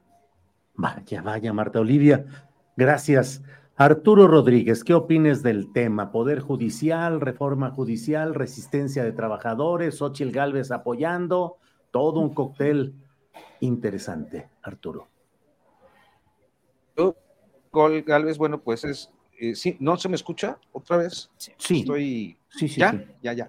Sí. Eh, decía yo que lo de Xochitl Galvez es un tanto eh, pues una evidencia más de cómo las clases políticas suelen buscar eh, todo movimiento social, laboral, campesino, eh, estudiantil que en determinado momento surge para eh, pues tratar de llevar agua a su molino.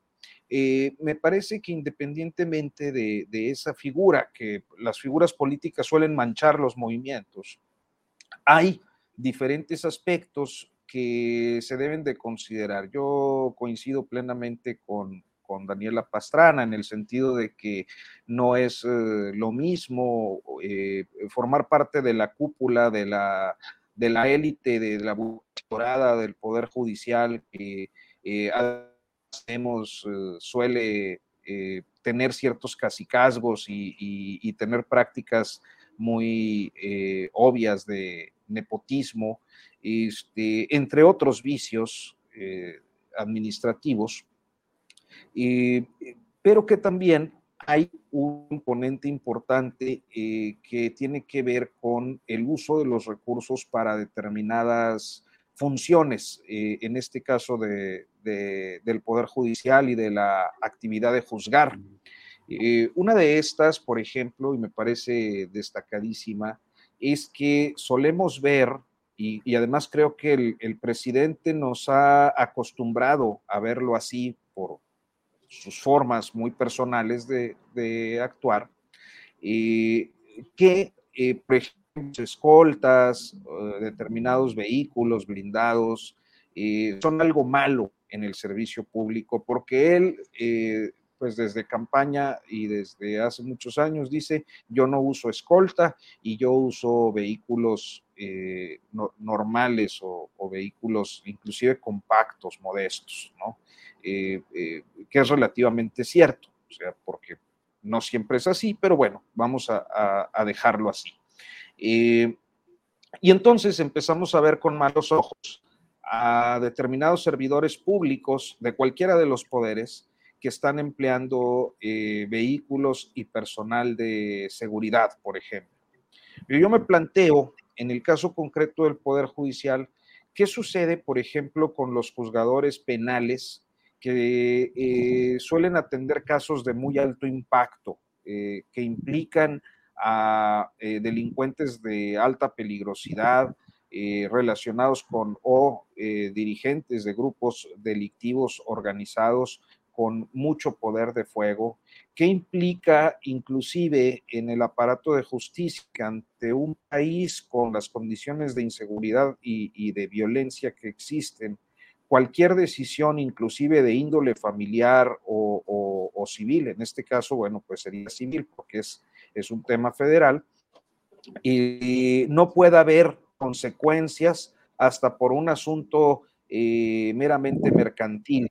Entonces, eh, creo que eh, hay que aquilatar estos eh, claros oscuros que luego en la discusión se pierden. Billy Ríos hizo una disección muy interesante del tema de los fideicomisos en el país hace unos días este, y de cuáles y cuáles no podían pasar como privilegios y excesos de, del Poder Judicial y de su cúpula y cuáles verdaderamente tienen un funcionamiento. Y me parece que es un aporte a la discusión en un contexto en el que todo suele polarizarse, generalizarse, como nos decía Daniela, y creo que politizarse de una manera perniciosa para quienes auténticamente pueden estar resintiendo los efectos de, de esta pues reforma, si queremos verlo así, de naturaleza económica en, eh, en, este momento.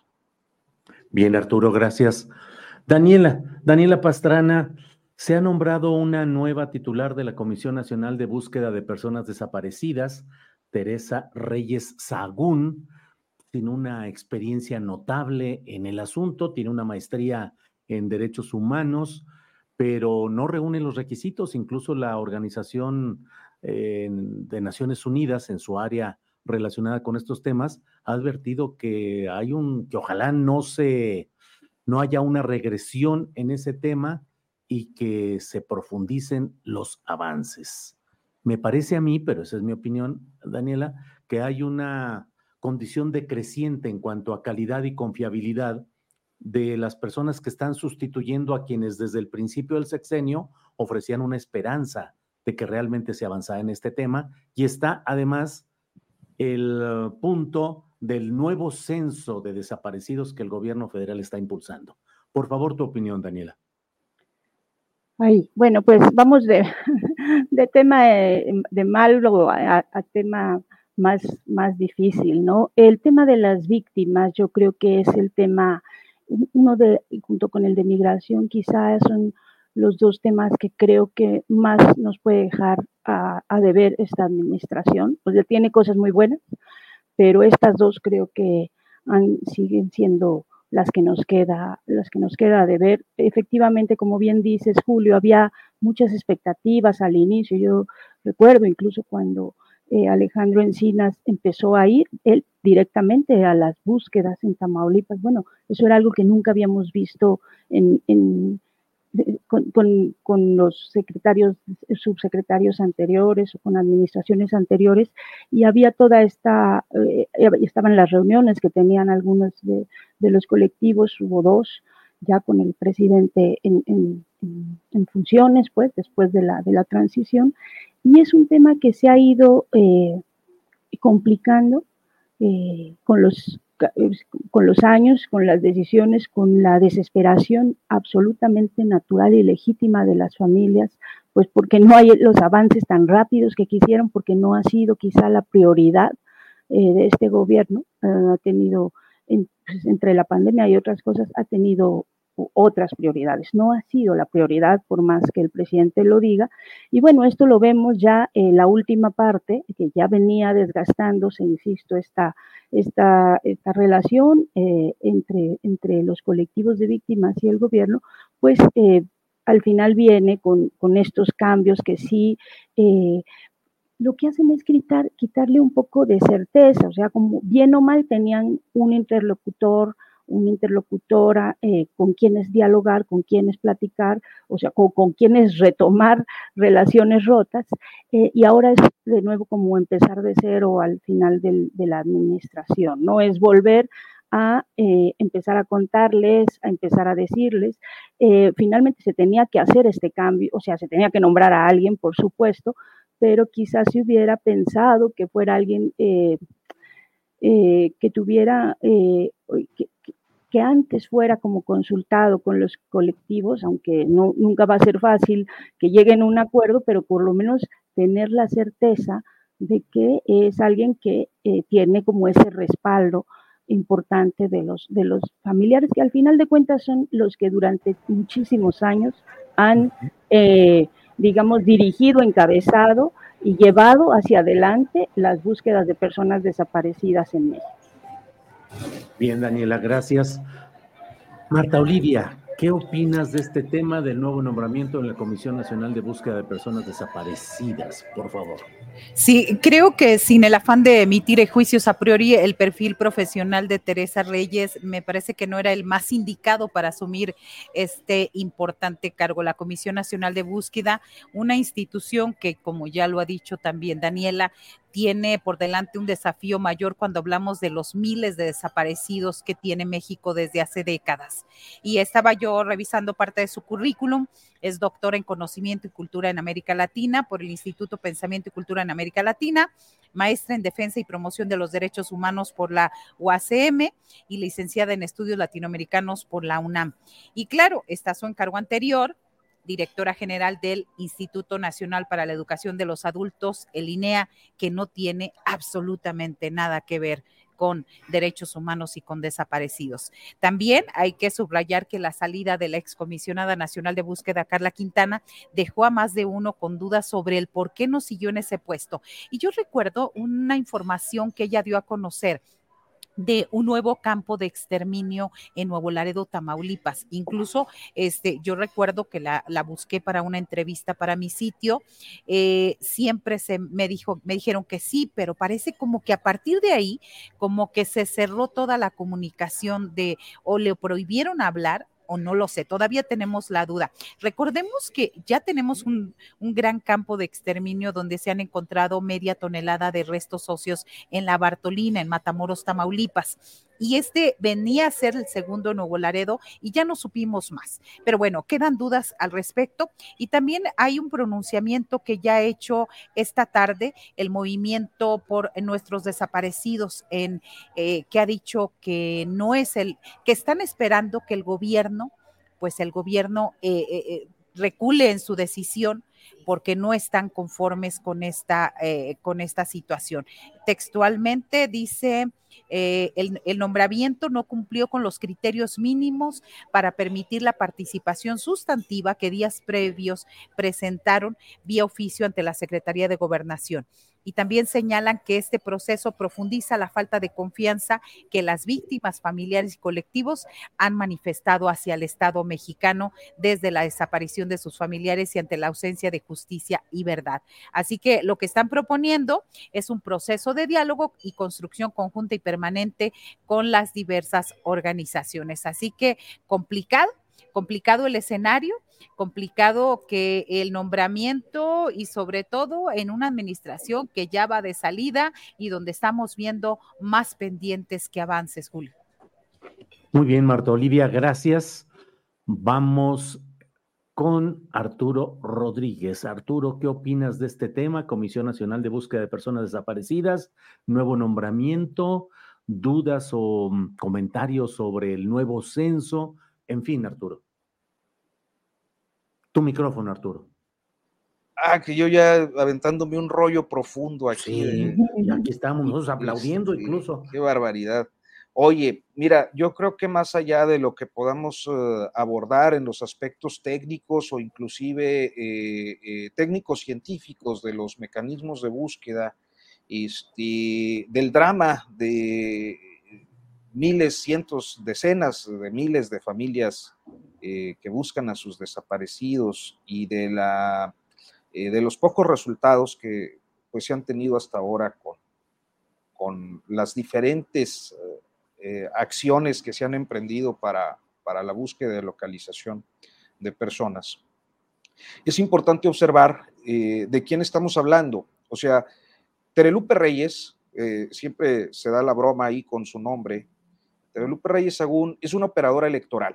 O sea, básicamente es una, digamos, mapache de Morena, eh, formada principalmente en la operación electoral en Iztapalapa desde los tempranos 2000, muy cercana, brazo derecho durante mucho tiempo de Gabriel García, quien, como recordaremos, al iniciar esta administración, fue el coordinador de lo que daríamos en llamar mediáticamente las superdelegaciones, o sea, de operar primero la integración de un padrón de beneficiarios y de este ejército de personas que se dedican pues a facilitar los, los trámites y para los apoyos eh, sociales eh, de los llamados programas del bienestar. ¿Cuál es el problema con Terelupe Reyes que yo encuentro? En principio, eh, pues su expertise profesional. O sea, ciertamente se trata de un soldado, de una eh, persona que ha sido próxima, leal, disciplinada al proyecto de Andrés Manuel López Obrador desde la jefatura de gobierno, que estuvo ahí al lado de Gabriel García en diferentes oportunidades eh, posteriores a 2006 y que se le confió la operación de las superdelegaciones. O sea, ella era la encargada de los servidores de la nación y de las superdelegaciones en la primera mitad del sexenio. Y como tal, tuvo cientos, miles, diría yo, miles eh, de observaciones por irregularidades administrativas, por faltas eh, a la normatividad, por acciones eh, que tenían que ver con una operación desaseada del sistema eh, de operación de los programas sociales, entre las que yo puedo destacar cosas muy, muy burdas, muy absurdas y que son plenamente imputables a ella como el hecho de que no existieran ni siquiera oficios eh, como tales de comunicación entre servidores públicos. Eh, ¿Por qué? La justificación era que todo lo hacían a través de WhatsApp. Estas observaciones eh, que fueron dadas a conocer de una manera, además, me parece que muy, muy eh, bien soportada por la Auditoría Superior de la Federación por, eh, los eh, primeros dos años de gobierno y que tienen que ver directamente con ella y con Gabriel García, pero con ella como operadora, es que inclusive había la recomendación, no me acuerdo cómo, cuál es el vocablo que usa la auditoría, de promoción de responsabilidad administrativa sancionatoria por eh, todo este desaseo y corrupción, porque al último el desaseo, la negligencia y, el desorden administrativo, pues es una forma de corrupción del servicio público, este, por lo que se le tenían que iniciar eh, procedimientos. Sin embargo, eh, poco antes de que Gabriel García fuera removido de la Coordinación Nacional de Programas del Bienestar, a Terelupe la designan eh, directora del Instituto Nacional de Educación para los Adultos, donde intentaban o intentó ella construir una estructura electoral nuevamente como de manera fallida lo habían intentado con la estructura del bienestar. Eh, y digo de manera fallida porque, bueno, pues en 2021 eh, y principalmente en la Ciudad de México, los resultados electorales fueron catastróficos y el llamado padronero de, de la 4T y su operadora, pues fracasaron. Y esto los excluyó al menos de la operación de los programas de bienestar. Hoy, en medio de una crisis eh, que se da por la forma en la que eh, termina eh, la anterior comisionada nacional de búsqueda, con toda esta polémica sobre el padrón, con las acciones que se llevaron a cabo eh, y que fueron denunciadas por diferentes colectivos eh, en el país, como estos, estas notificaciones irregulares, ¿no? Por, el cruce de datos entre vacunados y, personas desaparecidas. Yo recuerdo principalmente las denuncias del grupo Vida, pero también de manera muy eh, especial el trabajo realizado por Marcela Turati en a dónde van nuestros desaparecidos al respecto. Este, y finalmente una salida muy poco digna este, para, para la comisionada, eh, creo que en el relevo nos muestra que es un tema de la menor importancia para la actual administración. Bien, gracias Arturo. Daniela, hay muchos temas eh, que el tiempo se va y creo que podemos ir un poquito puenteando las cosas. Em, Daniela, se han dado muchos hechos violentos graves, el más reciente en Cocula de Benítez, Guerrero, donde hubo pues una masacre de 13 policías. En Chiapas, ya lo sabemos, constantemente ha habido hechos muy lamentables. ¿Cómo estás viendo lo que sucede, por ejemplo, en este tema de Cocula de Benítez, Guerrero, ingobernabilidad? ¿Cómo lo está haciendo Evelyn Salgado? Y la visión nacional de este tipo de problemas. Daniela, por favor. Tu micrófono. Yo también ya estaba tirando mi rollo aquí como Arturo, esperando, esperando que, los aplausos. Oye, eh, no, mira, yo sí creo que... Coyuca de Benítez, perdón, que yo dije mal. Coyuca, Coyuca, claro. Creo que, eh, a ver, hay una parte en la que muchos de estos problemas eh, se van ligando, ¿no? Eh, y hay otras que hay que verlas como diseccionadas por lugares. Y voy a tratar de explicar lo que quiero decir. Esto de que se van ligando es porque justamente mientras sigamos con esta impunidad en el Poder Judicial, mientras eso no se resuelva, pues no se van a resolver los otros temas. Está absolutamente ligado al tema de las desapariciones y al tema de la violencia, porque no tenemos un sistema de justicia efectivo.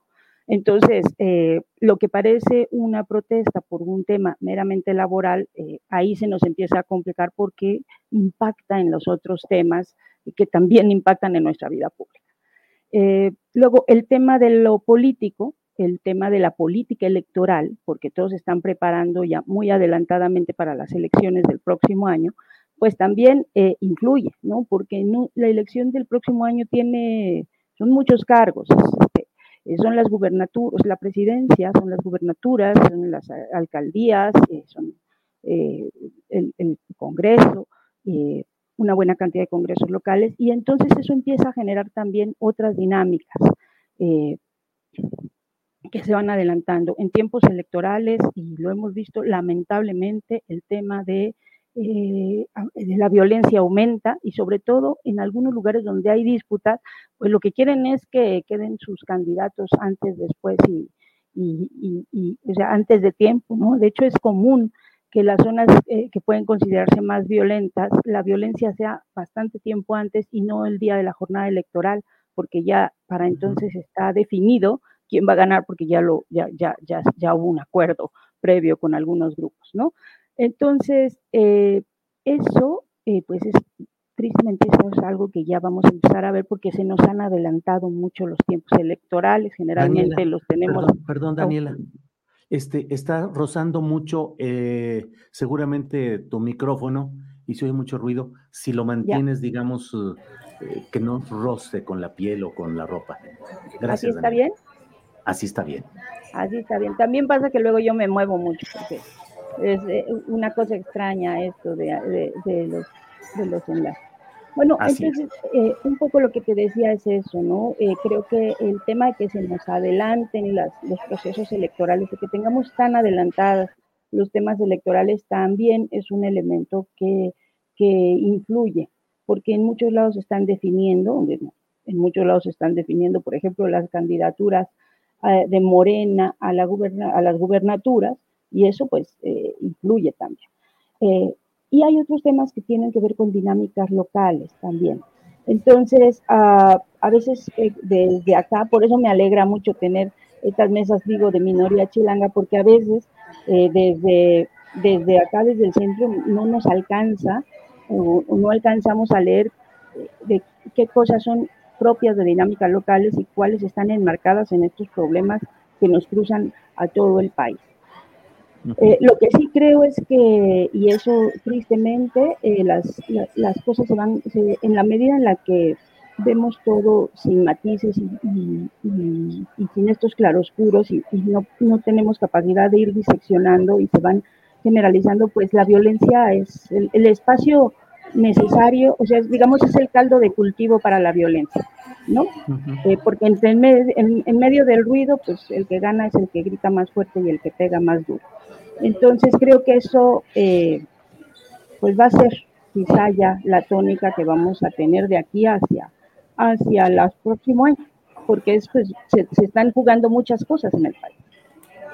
Bien, gracias. Marta Olivia, antes de que se nos escape, ¿cómo ves el proceso interno de Morena? ¿Cómo vas viendo lo de Harfuch, eh, López Gatel eh, y eh, Clara Brugada?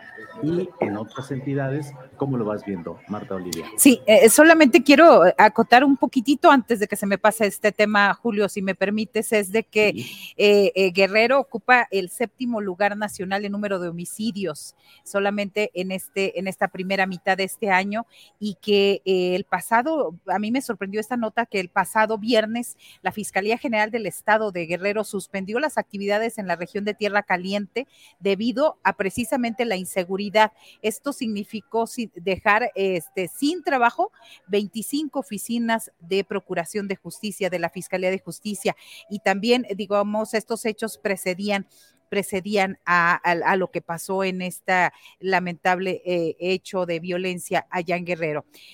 ¿Cómo vemos eh, la situación de este en el caso de la Ciudad de México, de las elecciones, la elección interna en Morena?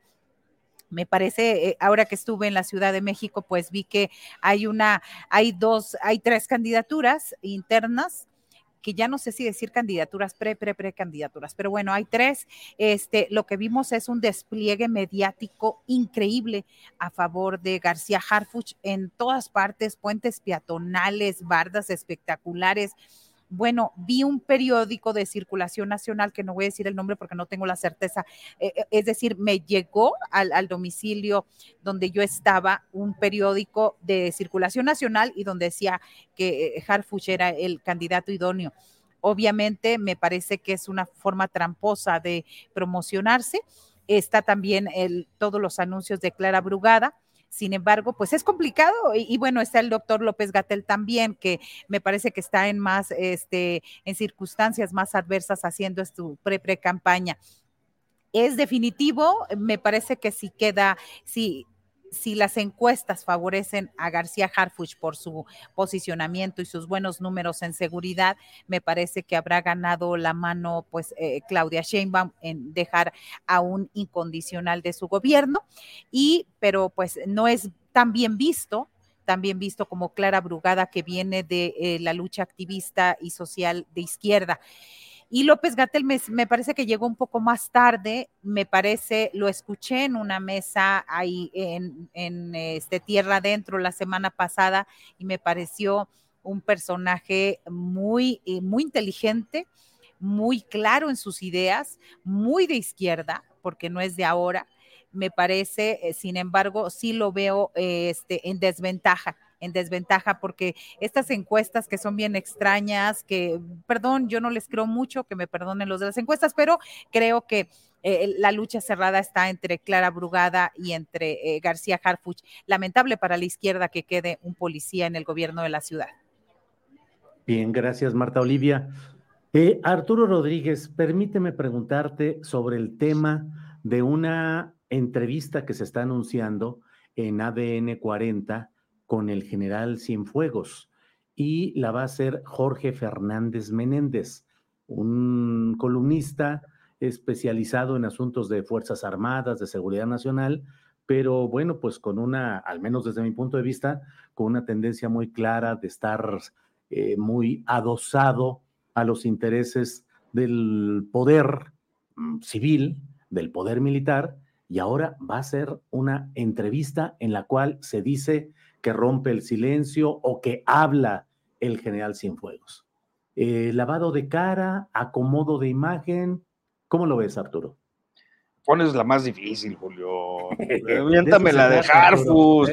No, este, oye, pues mira, este, lo que yo siento es que hoy eh, nos encontramos en terrenos muy, muy pantanosos, ¿no? Donde las líneas tradicionales se han desdibujado, porque normalmente, eh, y lo digo con todo respeto, porque pues así es, eh, Jorge Fernández Menéndez ha tenido acceso a fuentes del ámbito securitario, esto es las Fuerzas Armadas permanentes, así como las instancias policíacas de la Procuraduría de Justicia, de, los eh, aparatos de inteligencia como el CISEN, este, eh, con información que eh, pues se basa principalmente en filtraciones. Yo con las filtraciones, aunque entiendo y, muchas veces puedo usar como información que se da a través de una filtración, creo que siempre uno lo hace de, una manera muy consciente en de que no hay filtración desinteresada. Y me parece que eh, por la forma en la que hemos conocido el periodismo de Fernández Menéndez, eh, habemos de decir o habremos de coincidir, y si no, pues es lo que yo pienso, pues ni modo, este, que el señor eh, Fernández Menéndez se ha dedicado a pues a fijar posturas eh, a través de sus espacios eh, eh, de opinión que interesan a las élites militares y policíacas de este país.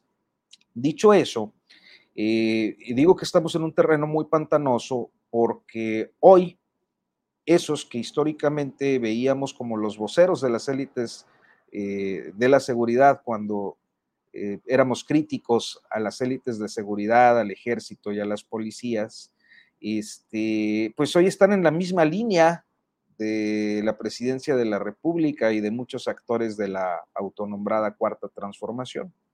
de manera que me parece que esa entrevista, pues eh, eh, ciertamente puede anticiparse, será informativamente eh, escandalosa, sustanciosa, eh, habrá muchas lecturas al respecto, también seguramente se llevará algunas críticas el señor Fernández Menéndez por su desempeño, este, pero al último me parece que lo que podremos encontrar pues es un, una, eh, una, un ejercicio alineado a los intereses que prevalecen hoy en la tribuna presidencial.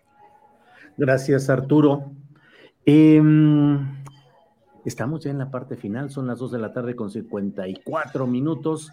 Daniela Pastrana, postrecito, ¿qué nos vas diciendo? Déjame nada más, por si le sugiere algo, poner esta imagen de la nueva adquisición del equipo de Xochitl Galvez. Me complace anunciar la nueva incorporación del Frente Amplio por México. Bienvenido a este equipo, Carlos M. Ursúa. Tu trayectoria y experiencia son fundamentales en esta época de definiciones por México. Recordemos que Carlos Ursúa fue secretario de Hacienda en un tramo del gobierno del presidente López Obrador, renunció y se ha convertido en un opositor abierto a las posturas y a las políticas de la 4T. En fin, postrecito, Daniela, lo que tú desees quitando el, eh, el silenciador a tu micrófono, por favor. Bueno, pues parece que están intercambiándose, ¿no? Eh, parece como estos juegos de niños de te cambio una carta por otra. De pronto vemos a Claudia Sheinbaum con Rommel Pacheco y a, y a, y a Xochitl Galvez con Ursúa. Bueno, pues así parece que es como cosa de intercambio. Eh, eh, yo justo decía, voy a hablarles o, decirles ahora en la parte de los prospecitos que no se vayan a perder lo de Cienfuegos el sábado, eh, ya me lo ganaste. Eh, y sí, me parece que es un tema que no solo va a tener mucho rating, me llama la atención que va a ser en ADN 40. entonces, es Jorge Fernández Meléndez, es ADN 40 y es eh, sí, y, habla por primera vez el, ah, sí, yo estoy con, ya no me va a matar acá, Jorge Fernández. Sí, sí, eh, sí. este, pero a lo que voy es que va a, eh, a, hacer como la versión del general, ¿no? Del la que, la que hemos querido ver, pero en un tribunal, no en una entrevista. Eh, todos quisiéramos que en un tribunal él dijera cuál es su versión y tuviera ese acceso. Entonces, eh, sí creo que, que, pues hay que comerse antes como o tomarse unos test de pasiflorina, de tila, eh, para verla con calma, para verla con ojos muy críticos y para no estar haciendo enojos, porque seguramente va a ser una versión muy deslavada y, muy, y, una entrevista muy amor. Pero yo creo que hay que verla, todos tenemos que verla.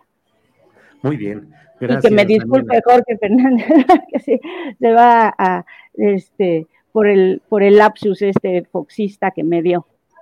Muy bien, Daniela. Que disculpe Jorge Meléndez, el gran periodista, la referencia equivocada eh, Jorge Fernández Meléndez. Muy bien. Marta Olivia López, por favor, postrecito. Sí, eh, la gran duda es quién le ordenó a Manuel Alberto Cruz Martínez modificar las frases de mm. AMLO.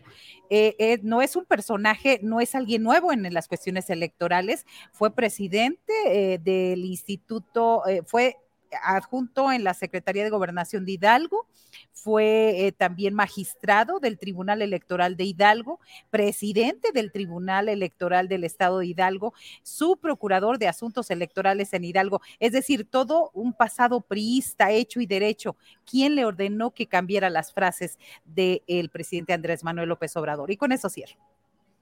Muy bien, gracias, Marta Olivia. Arturo Rodríguez, postrecito, por favor.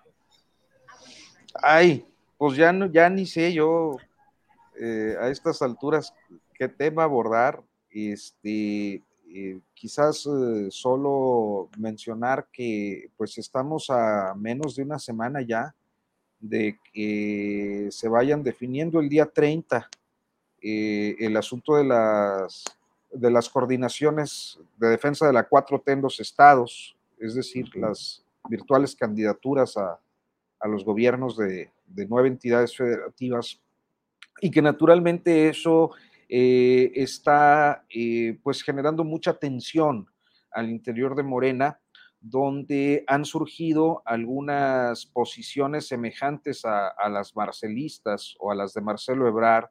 Ya ayer veíamos un episodio con el caso Tabasco, eh, y me parece que Tabasco y Chiapas, siendo los fundos del llamado Grupo Tabasco, eh, esos feudos donde los cuñados Rutilio Escandón y Adán Augusto López, pues lograron eh, mantener una suerte de, o, intentar construir una suerte de casicazgo desde 2018, se encuentra hoy, pues para mi gusto, como uno de los espacios eh, a los que podemos eh, prestarle bastante atención o debemos prestarle bastante atención porque creo que es eh, quizás el inicio de un proceso natural de, de, todo sexenio que termina, pues de fragmentación entre los diferentes grupos López Obradoristas e inicia justo ahí en, las localidades que son, digámoslo así, su terruño, Tabasco,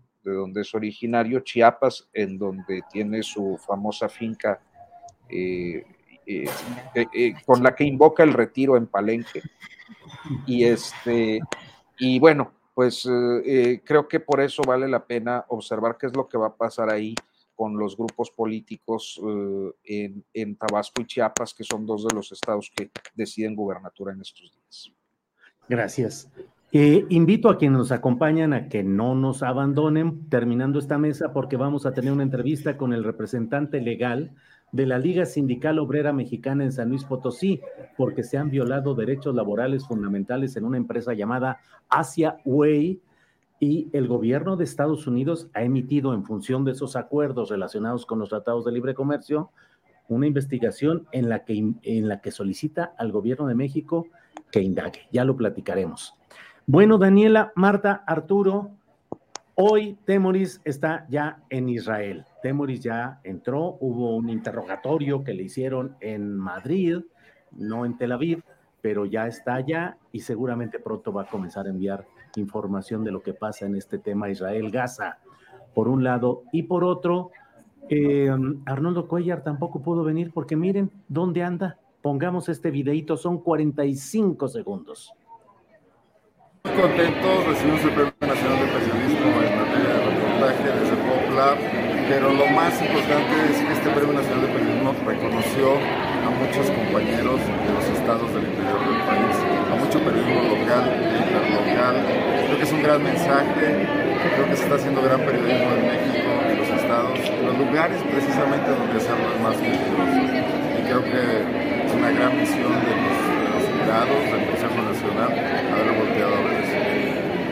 Creo que se coloca el, el, el ojo en un punto muy importante. Saludos a toda la audiencia de Astillero y particularmente a ti, Julio. Siempre gracias por los espacios. Pues ahí anda coleccionando premios los de Pop Lab, consiguen premios internacionales y ahora Premio Nacional de Periodismo, el año también, el año pasado también, en fin. Pues muchas gracias Daniela Pastrana por esta Yo- ocasión. Adelante. Sí, no, pues yo feliz, feliz de, de ver ahí a tantos compañeros en el- exactamente de, de los estados, estaba de Oaxaca, hay muchos pre- premiados, yo coincido, se está haciendo muy buen periodismo en los estados y bueno, pues acá tenemos a, a- a varios, ¿no? Que hacen muy, muy buen trabajo y, y pues todas las buenas vibras a Temoris, por supuesto. Claro. Ahí, yo creo que va con todo nuestro corazón. Así es, así es. Gracias Daniela. Marta Olivia, gracias y buenas tardes. Gracias, felicidades Arnoldo, a Pop Lab y a todos los que han eh, obtenido hoy un premio, un reconocimiento al periodismo que se hace desde los estados.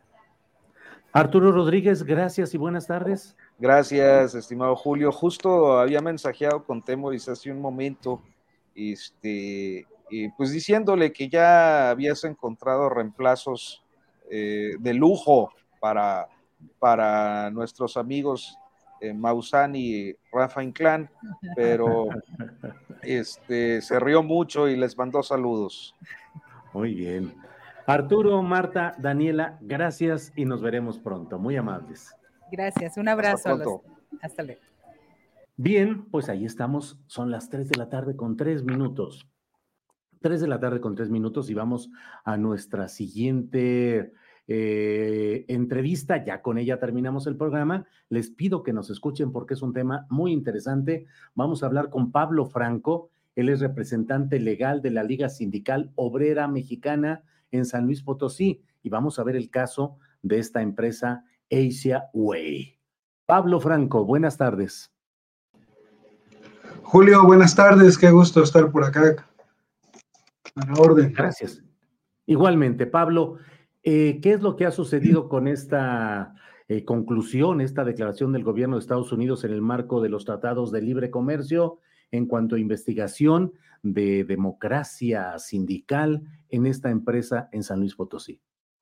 Sí, el tratado comercial prevé que las empresas que quieran comerciar al amparo del TEMEC tienen que garantizar el cumplimiento de los derechos fundamentales en el trabajo y especialmente la libertad sindical y el derecho a tener una negociación colectiva auténtica.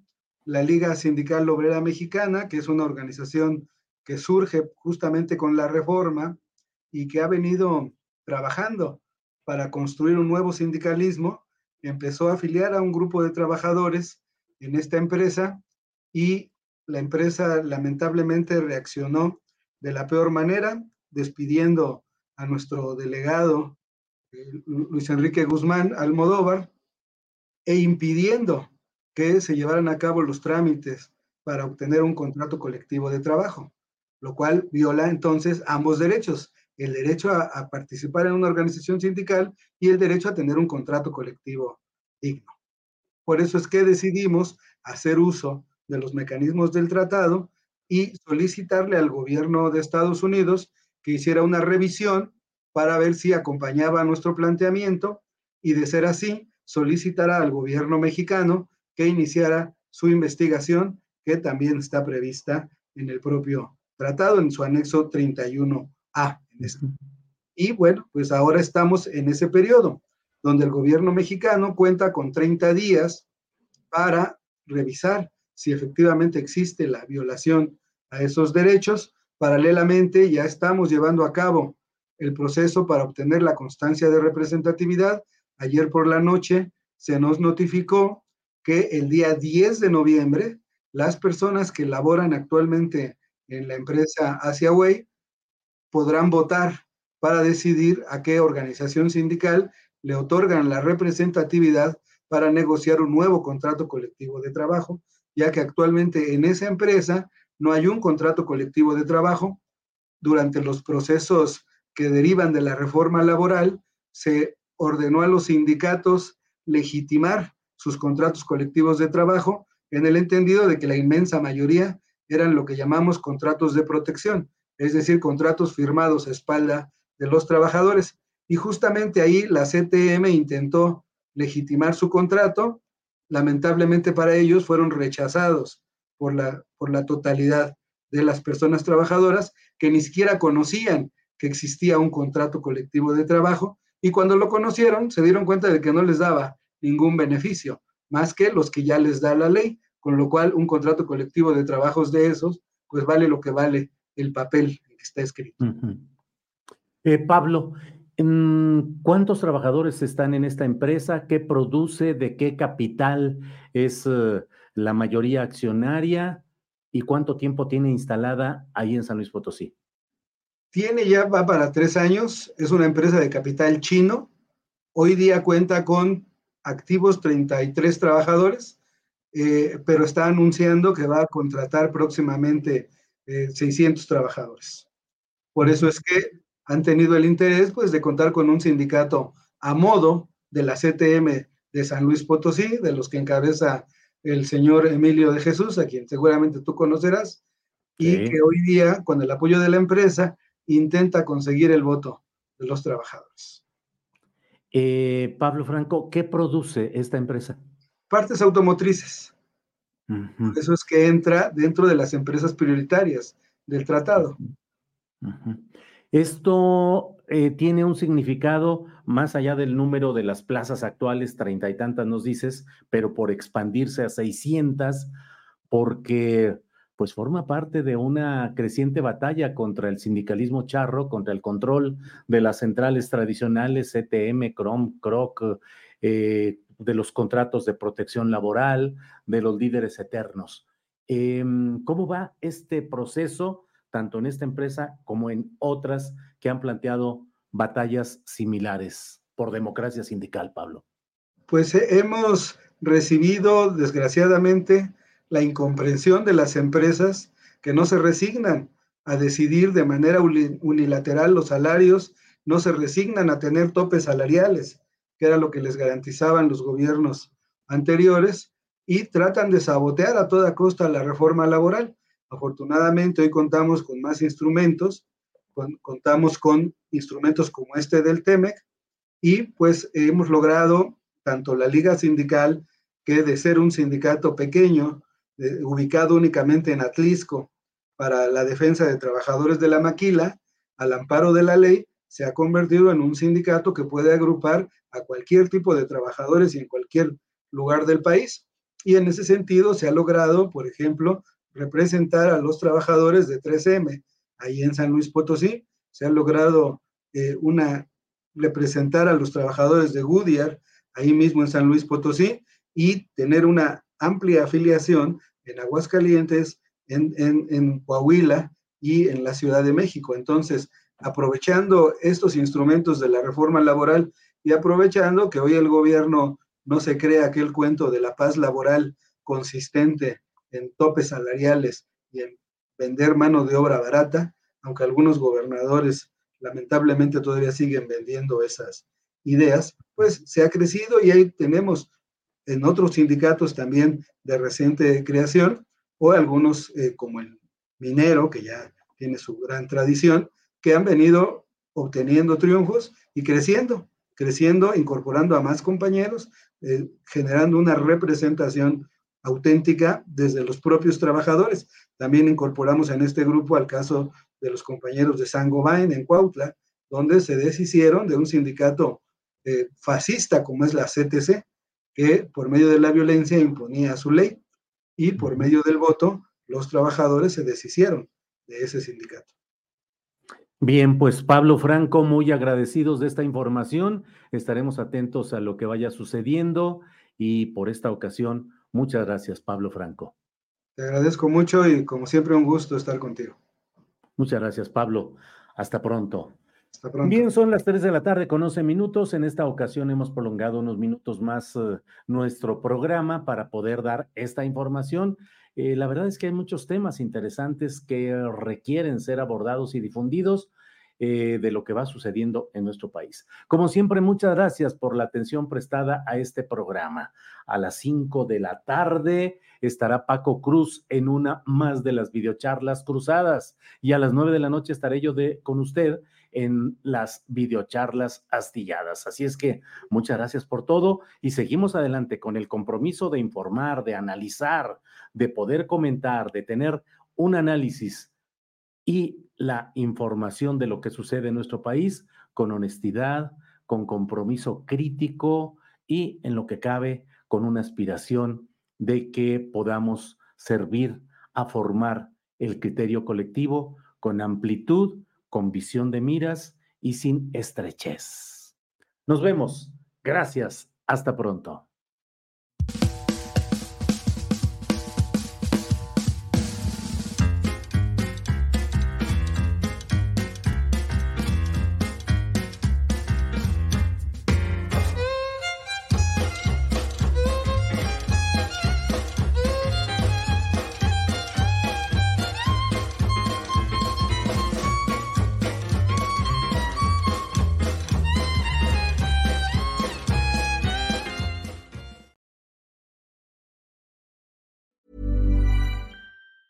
Planning for your next trip? Elevate your travel style with Quince. Quince has all the jet setting essentials you'll want for your next getaway, like European linen, premium luggage options, buttery soft Italian leather bags, and so much more. And it's all priced at 50 to 80% less than similar brands. Plus, Quince only works with factories that use safe and ethical manufacturing practices. Pack your bags with high-quality essentials you'll be wearing for vacations to come with Quince. Go to quince.com slash trip for free shipping and 365-day returns. Hola, buenos días, mi pana. Buenos días, bienvenido a Sherwin-Williams. ¡Ey! ¿Qué onda, compadre? ¿Qué onda? Ya tengo lista la pintura que ordenaste en el ProPlus app. Con más de 6.000 representantes en nuestras tiendas listos para atenderte en tu idioma y beneficios para contratistas que encontrarás en aliadopro.com. En Sherwin Williams somos el aliado del PRO.